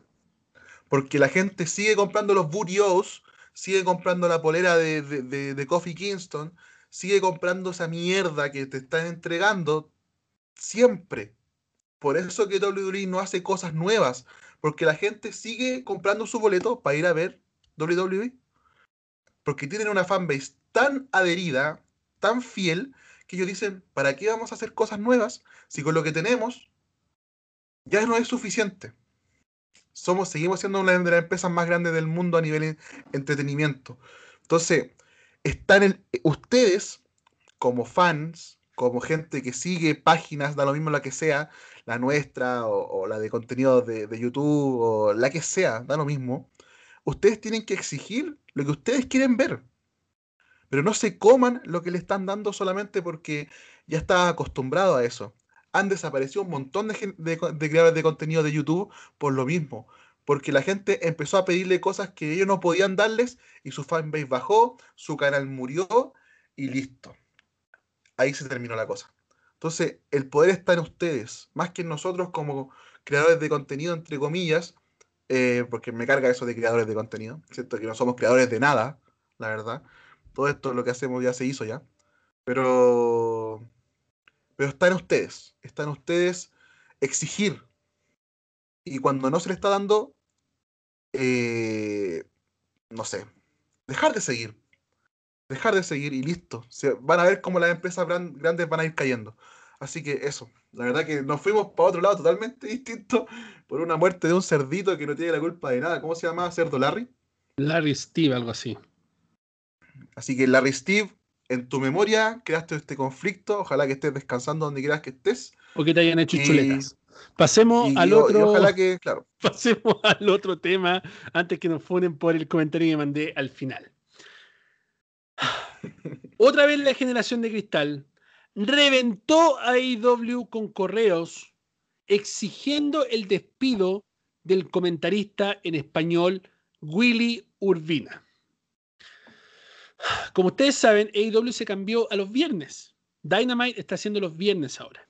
Y empieza a las 8 pm hasta las 10 pm de la hora del este de los Estados Unidos. Justo después que termina SmackDown. Ya porque pelotas no tuvieron para ir frente a frente con SmackDown porque sabían que los iban a rajar. Incluso cuando fueron más tendencia en Twitter que SmackDown, aunque lo vieron después de SmackDown, AEW se cambió a los días viernes para poder hacer una pseudo eh, raid desde un programa a otro. O acabó SmackDown, vamos a ver AEW. Ya eso es lo que están tratando de hacer y al parecer le está funcionando, pero no solo le está funcionando, sino que están generando un poco de polémica porque todos sabemos que AEW no es para nada profesional para nada profesional. Siempre tienen problemas en los micrófonos, siempre tienen problemas de sonido, siempre tienen problemas en las plataformas, siempre, ¿ya? Y eso pasa en los pay-per-view, pasa en los programas semanales, pasa en todo. Y esta vez no fue una excepción. Luego de la promo de la doctora Britt Baker, DMD, se van a comerciales en TNT y el micrófono en español queda abierto. Y los comentaristas empiezan a burlarse de Hikaru Uchida diciendo ese fue Willy Urbina quien se burló del inglés de Hikaru Uchida. Y luego Tom de Rosa, estando ahí mismo, lo único que hizo fue reírse de lo que decía. Él ni siquiera fue como, hey, cállate, oye, para, nada, oye, no sea sin respeto, no. Todos se rieron, pero obviamente fue Willy Urbina el que cometió el error. Se le acusó de racismo inmediatamente. Porque obviamente se está burlando del idioma de uno de los luchadores que es de otro país. Ya siendo que Willy Urbina es de México, creo, no sé de dónde es, pero se le acusó de racismo dentro de los Estados Unidos por haberse burlado de Hika Luchida. Luego de eso, la generación de cristal nuevamente hizo lo suyo, fue y llenó a AEW de correos exigiendo el despido de Willy Urbina, despido que se llevó a cabo en la mañana del día sábado pasado, o sea, del día de ayer. Despidieron a Willy Urbina y obviamente salió el mismo de siempre, el Mr. Atangana a hacer leña del árbol caído, a pedirle a Willy Urbina que si quería disculparse con la gente, fuera a su medio y se lo prestaban para hacer disculpas porque ellos siempre quieren estar en la palestra, cuando pueden estar fuera. Entonces quieren llevarlo para que él haga sus disculpas ahí porque ellos son el medio autorizado de la lucha libre para hablar. O sea, me vale un carajo, un pepino, los 100 likes que tienen en Facebook terriblemente falsos. A lo que voy es que eh, ya se empezó a hacer leña del árbol caído. Otra vez empezaron a patear en el suelo a alguien que cometió un error, algo bastante desafortunado. Y también salió a la palestra lo siguiente. Si hubiera sido Chris Jericho en la mesa de comentarios quien hubiera hecho estos comentarios con el micrófono abierto, ¿AEW hubiera despedido a Chris Jericho? Silencio, ¿cierto que silencio? Y me gustaría que ustedes me lo dijeran en los comentarios de YouTube para poder verlos ahí conversar con ustedes. Si es que estoy conectado, la verdad es que no tengo idea. Soy el campeón movillero, por si acaso. pero en sí, me gustaría poder eh, leer sus comentarios en algún momento. El Panda va a leer su mensaje en Arrow Wrestling. Pero quiero escuchar la opinión de la gente en cuanto a esto. Quiero saber realmente si ustedes hubieran despedido a Chris Jericho si Chris Jericho se manda sus comentarios. Recordemos que AEW es otra de esas empresas políticamente correctas. Es otra de esas empresas de mierda que quiere quedar bien con todo el mundo. Muere Brody Lee. ¡Ay, WWE! ¿Qué mierda fuiste por solamente poner una foto y no dar las 10 campanadas y no poner este? Nosotros le vamos a hacer un show en memoria. Y vamos a poner a su hijo al medio del ring y a su señora llorando todo el programa. Sí, porque nosotros somos políticamente correctos. ¿Ya? Luego eh, pasa esta cuestión. Oh, no, no, no. Mira, Hulk Hogan nunca más metido en AEW. No entra ni siquiera un pie en AEW baneado de por vida por racista pero tienen un comentarista que habla racismo y que esta vez se le quedó el micrófono abierto. ¿Qué pasa en la otra semana? Que no se le queda el micrófono abierto. ¿Ustedes creen que no ha hablado cosas racistas? Tal vez sí, tal vez no, eso no lo sabemos. Lo único que sabemos es lo que ocurrió el día viernes en vivo en EIW. ¿Ya? Si fue racista o no, eso quedará a él para que lo diga en su momento, porque no lo vamos a patear en el suelo por los comentarios que hizo, porque de verdad eh, seríamos muy doble estándar después de lo que hablamos pero me refiero a que será doble estándar de IW despedir a esta persona para darle lo que la gente quiere, cortarle la cabeza y darle la cabeza en bandeja de plata a los fanáticos. ¿Realmente hubieran hecho eso? Porque yo sé que no hicieron nada con Sammy Guevara, lo, lo suspendieron un tiempo y lo mandaron a unas clases de no sé qué cuando dijo que él se violaría a Sacha Banks. ¿Se acuerdan de eso? Eso pasó hace como un año atrás. Sammy Guevara estaba en AEW y dijo, y esto lo dijo hace como tres años atrás, en una entrevista que nadie había visto, que él decía que había un tryout a WWE que había visto a Sacha Banks y que él se la violaría. ¿Qué pasó? Como era estrella grande, simplemente fueron y lo suspendieron y lo mandaron a unas clases como de cómo tratar a la mujer o una cosa así. Él pidió perdón y luego fue reintegrado a la compañía con el mismo Butch que tenía antes. Yo creo que si Jim Ross o Chris Jericho hubieran hecho lo mismo que hizo Willie Urbina, probablemente la sanción hubiera sido muy similar. ¿Será que lo despidieron solamente por haber sido latino? quiero escuchar sus opiniones y quiero escuchar la del Panda para que debatamos un poco acerca de este main event, que es un poquito más interesante que lo del chanchito Alex Bliss. A ver, yo lo hubiera despedido por lo mal que lo hacen, la verdad. Escuchar a los relatores de Ari Wrestling me produce más que cringe, me produce asco, me produce eh, rabia, me produce que en vez de embellecer el espectáculo como lo hace, no quiero hacer la competencia, pero como lo hace Marcelo con, con Carlos, que ellos embellecen el espectáculo con su comentario, tienen una conexión que yo diría que es eh, muy difícil de conseguir el hecho de que ellos, al estar comentando la pelea, eh, ellos están conversando también, están especulando y, se forma, no sé, es, algo muy especial lo que tienen ellos dos. Pues claro, es una atmósfera que, que, es difícil de conseguir y lo tienen pocos relatores. En el fútbol se da también mucho, hay algunos relatores muy buenos que le dan emoción al partido, que el partido puede estar asquerosamente malo, pero el relator le da el caché a ese partido. Y a ver, eh, lo que hizo Willy Urbina no lo, no lo voy a justificar para nada. Me parece que, que está bien despedido. No por el hecho de que un montón de estúpidos hayan dicho, ay, despídanlo por favor, eso es políticamente incorrecto. No, él tiene que ser despedido por, primero, por dejar el micrófono prendido, o sea, por estúpido. Segundo, por burlarse de una luchadora que es la campeona mundial de All Elite Wrestling femenina. Por un año. Y tercero, por mala. O sea, por, por malo. Por, ser más relator. Tiene que, e, es, así. No, no, no, hay otra forma.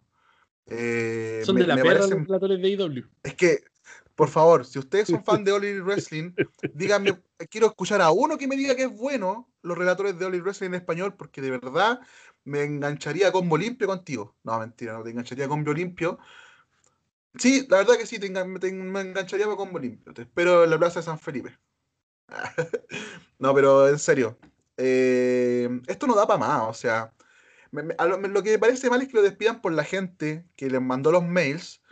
Eh, lo que me parece bien es que lo despidan porque primero son malos, error de micrófono, y más encima te estás burlando de una luchadora que es súper importante para la empresa. O sea, imagínense a Marcelo en un micrófono prendido diciendo, eh, ah, mira el Bobby Lashley, le hizo el pin Kofi Kingston, ya esto se, fue a la mierda Bobby Lashley en el micrófono abierto. Sería escandaloso. eso no pasaría, loco. Esa es una cosa, es una cosa eh, muy utópica, no pasaría porque Marcelo es un caballero afuera y dentro del ring y jamás haría ese tipo de comentario. ¿Me entiendes? Porque es un tipo profesional. Esa es la diferencia. Marcelo es un profesional. Pero personajes como este Willy Urbina son, son puros wannabes, son puros payasos y yo no sé de dónde los sacan y los ponen ahí. Entonces, la cosa es, es, como, a ver, lo vamos a echar porque la gente nos pide que lo echemos. Pero si fuera por nosotros, no lo echábamos, pasó piola, aquí murió. ¿Me entendí? Yo creo que ni siquiera se enteraron de que había pasado esto hasta que empezaron a recibir los correos y devolvieron la cinta y se dieron cuenta de lo que había pasado. ¿me entiendes? Pero ni siquiera se habían enterado de lo que estaba pasando. Entonces al final la gente nuevamente haciendo su famosa presión hace que despidan a un tipo que tendrían que haberlo despedido hace rato por malo, por fome, por pésimo comentarista, más que por los dichos que tuvo. A ver, no, yo no, la verdad, me cuesta mucho hablar porque eh, lo encuentro tan estúpido que son errores técnicos que ya lo habíamos hablado hace como 5, 7 podcasts atrás de que All Wrestling seguía teniendo problemas técnicos, problemas que no tendrían que tener una empresa tan grande y tan millonaria como la de Tony Khan. No pueden dejar los micrófonos prendidos, no pueden tener problemas de sonido, no se les puede ir el audio en las promos, no se les pueden olvidar las promos, no pueden improvisar las promos, por favor. Y algunos dicen, es que All Wrestling está haciendo las cosas tan bien porque les da la libertad a los luchadores de improvisar en las promos. ¿Han visto las promos de All Wrestling como son? son literalmente improvisadas y se oyen así.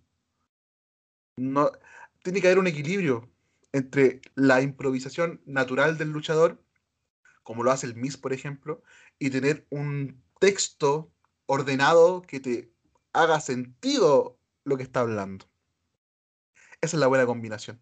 Entonces, Willy Urbina, lo siento compañero, te cayó a ti, pasó por Longi probablemente. Así que espero que encontréis trabajo en AAA Y que, porque ya sabemos quién está con así unos colmillos, porque un relator de All Wrestling salió despedido.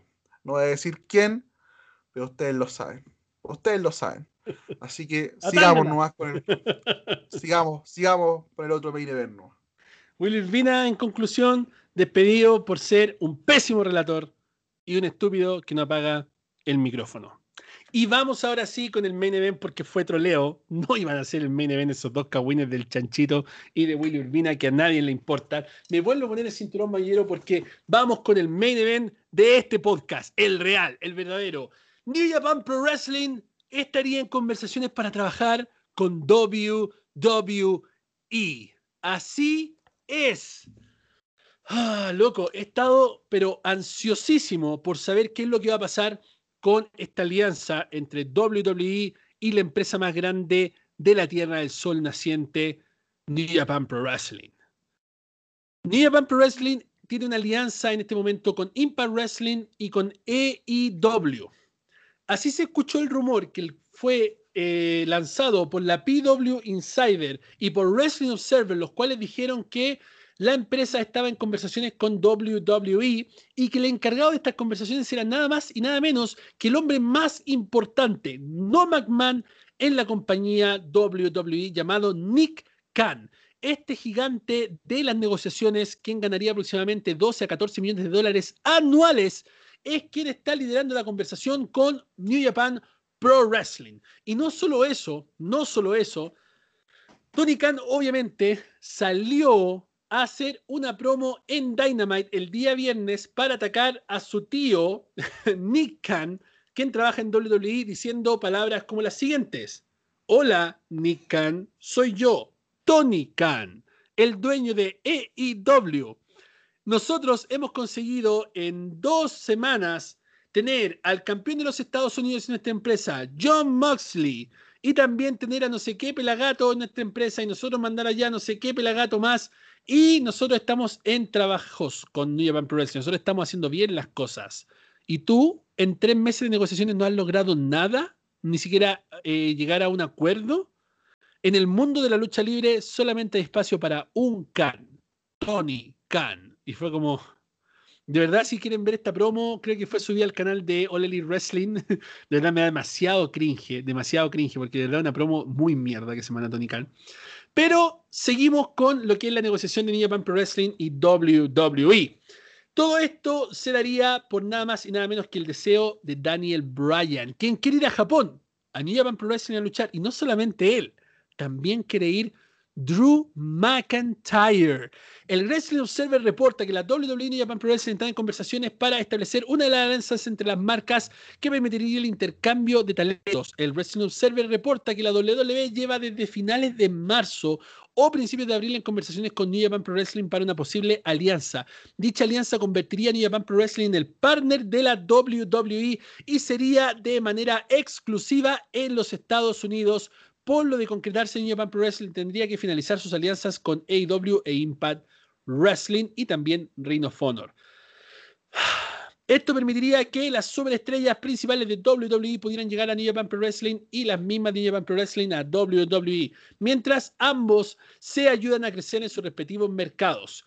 PW Insider reporta que la posible alianza se enfoca en la figura de Daniel Bryan, quien no titubeó muchas veces al decir que desea trabajar en otras empresas mientras trabaja para WWE.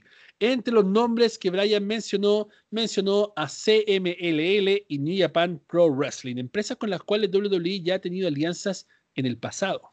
¿Ya?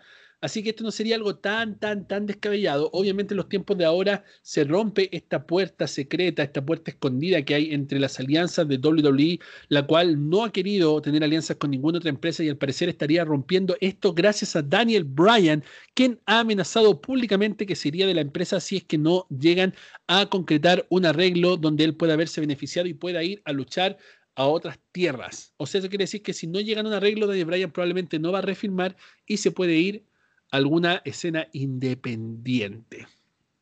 Ok. Llega el momento de empezar a especular. Empecemos a especular y yo creo que la gente ya está empezando a especular en los comentarios, la gente que nos está escuchando está empezando a pensar en estas luchas. en un Kazuchika Okada contra Roman Reigns por el título universal de WWE. Imagínense cómo suena eso. O un Drew McIntyre, no voy a decir contra Kotibuchi porque se lesionó y quedaron los cinturones vacantes, pero por ejemplo un Drew McIntyre contra, no sé, algún luchador importante de Japan Pro Wrestling por el cinturón de IWGP. O Tamatonga contra Roman Reigns. Imagínense las luchas que se pueden dar entre los talentos de New Japan Pro Wrestling y los talentos de WWE. ¿Se imaginan cómo podría darse una tremenda lucha entre estos talentos? ¿Se imaginan una invasión entre las compañías? ¿Se imaginan que un día aparezcan todos los campeones de la Tierra Nipona y se enfrenten en Survivor Series contra los campeones de WWE? Imagínense todas las historias que se pueden dar, porque ya nos hemos dado cuenta que han hecho alianzas con AEW, pero las historias han sido una mierda. O sea, John Moxley es campeón de New Japan Pro Wrestling y por eso apareció en AEW si no hubiera aparecido. Ya no hubiera aparecido el cinturón de New Japan Pro Wrestling. Ahora, ¿esta alianza traería a John Moxley también? Porque John Moxley es talento de New Japan Pro Wrestling. Es campeón de los Estados Unidos de New Japan Pro Wrestling. ¿Se imaginan la lucha entre el campeón de los Estados Unidos de WWE contra el campeón de los Estados Unidos de New Japan Pro Wrestling? ¿Se imaginan cómo podría ser esa tremenda lucha entre Sheamus y este personaje llamado John Moxley en Raw para unificar cinturones o por el cinturón de cualquiera de las dos marcas? Imagínense cómo se podría dar estas tremendas luchas. Y no es que me guste Dean Ambrose o John Moxley, pero sería bastante atractivo verlo aparecer como John Moxley dentro de WWE. Y así sucesivamente con varias otras superestrellas. ¿Será que esa puerta oculta se está rompiendo con esta alianza entre New Japan Pro Wrestling y WWE? ¿Será que irán a ganar de alguna manera estas negociaciones contra eh, AEW y Impact Wrestling? ¿Será que New Japan Pro Wrestling será tan inteligente de darse cuenta que su mejor victoria sería de mano de WWE en vez de AEW. Porque ya si AEW puede ser una empresa grande, eh, Impact Wrestling puede ser una empresa pequeña, pero que la ven 3, 4 gatos que a lo mejor pueden ir a ver eh, New Japan Pro Wrestling. Pero podemos comparar a AEW y Impact Wrestling con WWE. O sea, piensen esto. Es como que una chica que a ustedes no les gusta mucho, pero que está guapa, lo invita a salir y aparece Scarlett Johansson o aparece Mandy Rose y los invita a salir. ¿Con quién saldrían ustedes? Sean claros, por favor. ¿Ya? Y ahora no me estén fundando, uy, el machito sacó a las mujeres. No, no, no, cómanse eso. ¿Ya? La pregunta es la siguiente. ¿Ustedes con quién harían alianza? ¿Con WWE o mantendrían con AEW y con Impact Wrestling? Sabiendo que obviamente cuando uno hace una alianza con alguien, busca retroalimentarse de esa alianza, o sea, obtener beneficios de ambos lados. ¿Con quién creen que obtendría beneficios mayores New Japan Pro Wrestling? ¿Con estas dos empresas que están una surgiendo y la otra a medio morir saltando? ¿O con una empresa que está amenazando con poner un performance center en Japón y empezar a robarle los talentos y traérselos a Estados Unidos? No sé. La verdad es que no me quiero meter ahí. ¿Qué opinas tú, Panda?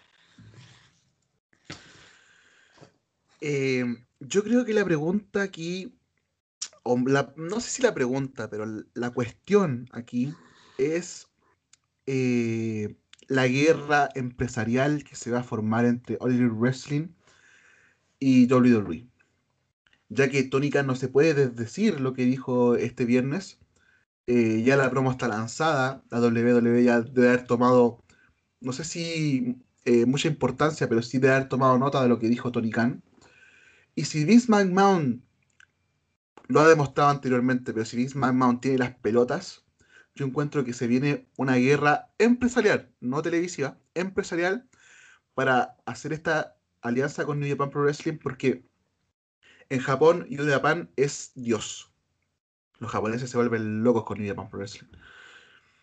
Eh, me produce mucho hype el hecho de que podamos ver eh, peleas que nunca antes habíamos visto me produce el doble de hype ver en la WWE una de las facciones más importantes de los últimos 10 años, que es el Bullet Club. Me generaría, pero teniendo a WWE, teniendo a AJ Styles, Finn Balor, eh, y, trajeron a unos cuantos de, Adam Cole. Adam Cole, hacer un Bullet Tres Club. líderes históricos del Bullet Club, sin contar que Finn Balor fue el inventor. Claro, fundador. Eh, me produce mucho hype, la verdad, me produce mucho hype. Yo escuché la noticia, leí un poco y se me llegaron a parar los pelos de la emoción porque yo dije, esto puede ser la revolución que el wrestling mundial necesita. Se pueden crear historias para Survivor Series, se pueden crear historias para WrestleMania, se pueden crear historias para Royal Rumble. Imagínense a Kazuchika Okada entrando número 30 en el Royal Rumble Ganando el Royal Rumble yendo a WrestleMania. ganando, claro, ganándose el puesto de ser el main event de WrestleMania. No sé, me genera mucho, mucha, mucha emoción, mucha, mucha idea en mi cabeza. Y, y la verdad que si esto se puede dar, eh, me encantaría ver a Drew McIntyre, me encantaría ver a Daniel Bryan luchando en Japón, me gustaría ver que figuras importantes de Japón vengan a luchar a WWE, que se genere una alianza como la que se creó en su momento con ECW. No sé si que se llega a dar que el hecho de que eh, Vince intente comprar a New Japan Pro Wrestling, no creo que eso se dé. No, New Japan es demasiado grande. Pero sí que se genera una alianza, una hermandad. eh, y, y eso yo creo que va a enriquecer tanto la lucha de WWE como la lucha de New Japan Pro Wrestling. Y, se puede formar algo nunca antes visto. Eh, son dos empresas grandes, son dos empresas que tienen muchos años trabajando, que han sabido formar sus propias historias, que han sabido formar sus propios productos sin copiarle a nadie eh, han sabido ser auténticos, han sabido ser creativos y siento que uniendo esas dos partes podemos ver algo que puede ser el inicio de, de- una revolución de la lucha libre, incluso yo diría que quitándole público hasta otros deportes un poco más masivos. Yo siento que si WWE toma esta oportunidad, sería el golpe mediático empresarial más fuerte de los últimos 20 años, fácilmente. claro, no, yo de verdad lo he pensado mucho y he fantaseado en mi mente con las luchas que me gustarían ver. Am, eso eso que, que dices tú de la guerra mediática va a ser algo fuerte, porque las empresas van a tratar de pelearse en New Japan Pro Wrestling. Y ahora la única que va a ganar va a ser New Japan Pro Wrestling.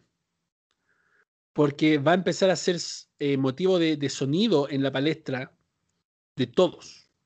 Aunque la promo de Tony Khan me hace pensar que ellos ya tienen el contrato listo con Japan Pro Wrestling y que todas las negociaciones de WWE se van a caer. Porque para estar tan seguro y mandarse esa promo Tony Khan tiene que tener algo firmado.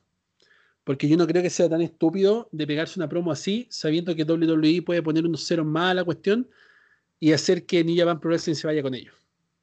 Ya yo creo que Tony Khan ya tiene un as bajo la manga. No quiero ni pensar cómo podría ser esto involucrando a AEW y WWE. Por muchas veces yo pensé y lo comenté en varios podcasts anteriores, donde yo decía que AEW y WWE estaban en la misma cama.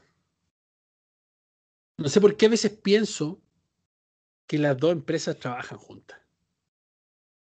Porque no es posible que exista una empresa como lo es AEW que esté tirándole tanta mierda a WWE todo el tiempo, viejo. Tanta mierda que esté tan pendiente de todo lo que hacen. No lo puedo entender. No puedo entender cómo el modelo de negocio es tan arcaico, teniendo tipos tan millonarios como Tony Khan a la cabeza, que se siguen basando en tratar de tirarle mierda al otro competidor para poder ganar un par de fanáticos descontentos que no son capaces de comerse lo que se tienen que comer. Que no son capaces de darse cuenta que el negocio es rotativo y que un día está bien, el otro día está mal, el otro día está bien, el otro día está mal. Y aunque las historias son una mierda, aunque el control creativo está hecho una basura, es lo que hay. Porque tampoco es una lumbrera de IW, tampoco vamos a decir, oh, IW es la mejor empresa del mundo, el mejor contenido creativo. No hablemos de IW porque son los más profesionales. Si no, no hubiera pasado esta mierda del micrófono abierto y el comentarista en español, bien malo, despedido. Por supuesto que no. Entonces, el punto es que realmente New Japan Pro Wrestling tiene que hacer lo que es bueno para los negocios. New Japan Pro Wrestling tiene que hacer lo que es bueno para New Japan Pro Wrestling. Y aquí va la cosa. ¿Qué prefieres? Lo voy a poner con otro ejemplo ahora para que no me vuelvan a funar, porque yo creo que ya me funaron por lo que dije. ¿Qué prefieres? Ir en un auto que está más o menos bien, que a veces anda, a veces no tanto, que está medio descompuesto, que se ve bueno, pero no está tan bonito, o ir en un Tesla, que ya está andando bien, que tiene testeo, que se sabe que atrae personas, que sabe que no va a ocupar mucho de tus recursos, pero sí te va a dar algunos recursos de los de ellos que te va a ayudar a ti a subir a otro nivel. O sea, no hay por dónde perderse. No hay que ser un fanboy de la WWE para querer ver WWE y New Japan Pro Wrestling trabajando juntos. No es necesario ser un fanboy. Es necesario amar la industria. Querer ver esta mierda de programa un poco mejor. Un poco más atrevidos. Un poco más de lucha. Un poco más de técnica. Ven a un Shinsuke Nakamura sin saber lo que hacer. Si llevarse la corona del rey Corbin y luchar contra New Japan o pasarse al lado de New Japan y pegarse unas promos espectaculares en japonés diciendo por qué no le han dado lo que se merece en WWE. O a Asuka, ganando desde Japón las fuerzas para recuperar lo que era la Asuka de NXT y volver a WWE a pelear por el cinturón que debería tener en un mejor reinado. Imagínense las posibilidades. Lleguen a soñar nuevamente con la lucha libre. Esto es lo que mueve a la fanaticada, a los medios y a los que amamos esto. La especulación, el soñar, el pensar, el reconocer y el darse cuenta de que esto puede ser mejor. Si amas esto tanto como nosotros, estás emocionado por esta noticia. Y estás especulando, y estás soñando, y estás vibrando, y estás imaginando y probablemente en un tiempo más los creativos de mierda de WWE te van a echar todos los sueños a la basura, toda la vibración, toda la mierda, porque al final, si WWE hiciera lo que los fanáticos quieren, sería mucho fanservice. Pero si escucharan un poquito lo que los fanáticos quieren, tal vez podrían transformar esas ideas a lo que realmente es bueno para los negocios. El fanservice es una mierda, a todos nos gusta, pero es una mierda tan mierda como lo que habíamos hablado en uno de esos falsos main event antes. El darle en el gusto al todo. Por eso que WWE sabe su modelo de negocios y nunca le da el gusto a los fanáticos y tienen pelotudos como yo gastando miles de dólares en mercancía de WWE, igual no más. Nos despedimos de este podcast.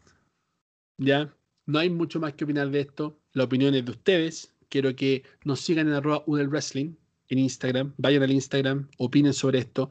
Tómenle un pantallazo al podcast y súbalo a su historia y etiquete arroba Wrestling. Vaya a la pantalla de creación de la comunidad de WWE 2K20 en PlayStation 4, no sé si están en Xbox, no sé si están como juntas, pero en PlayStation 4, y descargue mi personaje, Blade de Master JG. Descargue el cinturón mayullero y siéntase un campeón. Juegue conmigo, gánele a los otros y realmente demuestre por qué somos los mejores que tiene esta comunidad de YouTube. No me interesa si se despiden de mí. Si quieren dejar un like, bienvenido. Si me dejan un like, cójanse ustedes. Y lo único que les digo es que nos vemos la próxima semana en WWE en Español el podcast. Y sin antes irme, les voy a revelar lo que les dije que les iba a revelar al principio del podcast. Vuelven los análisis express. A partir de mañana, lunes. Después de Raw. Después de NXT y después de SmackDown. Y para darle el gusto a los fanáticos, para que vean que soy un Dios generoso, van a ser dos análisis express por noche. Va a ser el análisis express que hace Juan y el análisis mayullero que voy a hacer yo. Todos los días, después de Raw, NXT y SmackDown y las coberturas que el Panda hace en Instagram, van a tener el análisis express. Pero obviamente, como nosotros no somos iguales a todos los que hacen los análisis siempre, vamos a hacer algo que nadie ha hecho. El análisis express de los programas semanales va a ser de un minuto. Te voy a analizar Raw y te lo voy a contar en un minuto. Así que gastando dos minutos y medio de tu vida, vas a poder ver el análisis express de Juan y el análisis mayullero que yo te voy a estar ofreciendo todos los días lunes, martes y viernes. Así que si estás animado, comparte esta noticia con tus amigos, deja tu like, tu comentario, suscríbete, comparte, marca la campanita y te esperamos mañana después de Raw. Porque recuerda que con nosotros, con el campeón mayullero, nadie está a salvo. Adiós. Si te gustó el video, no olvides comentar, dejar el like y por supuesto suscribirte. Tenemos mucho otro contenido que tal vez te puede gustar. Videos todas las semanas y nuestro podcast los días lunes. Un abrazo y hasta pronto.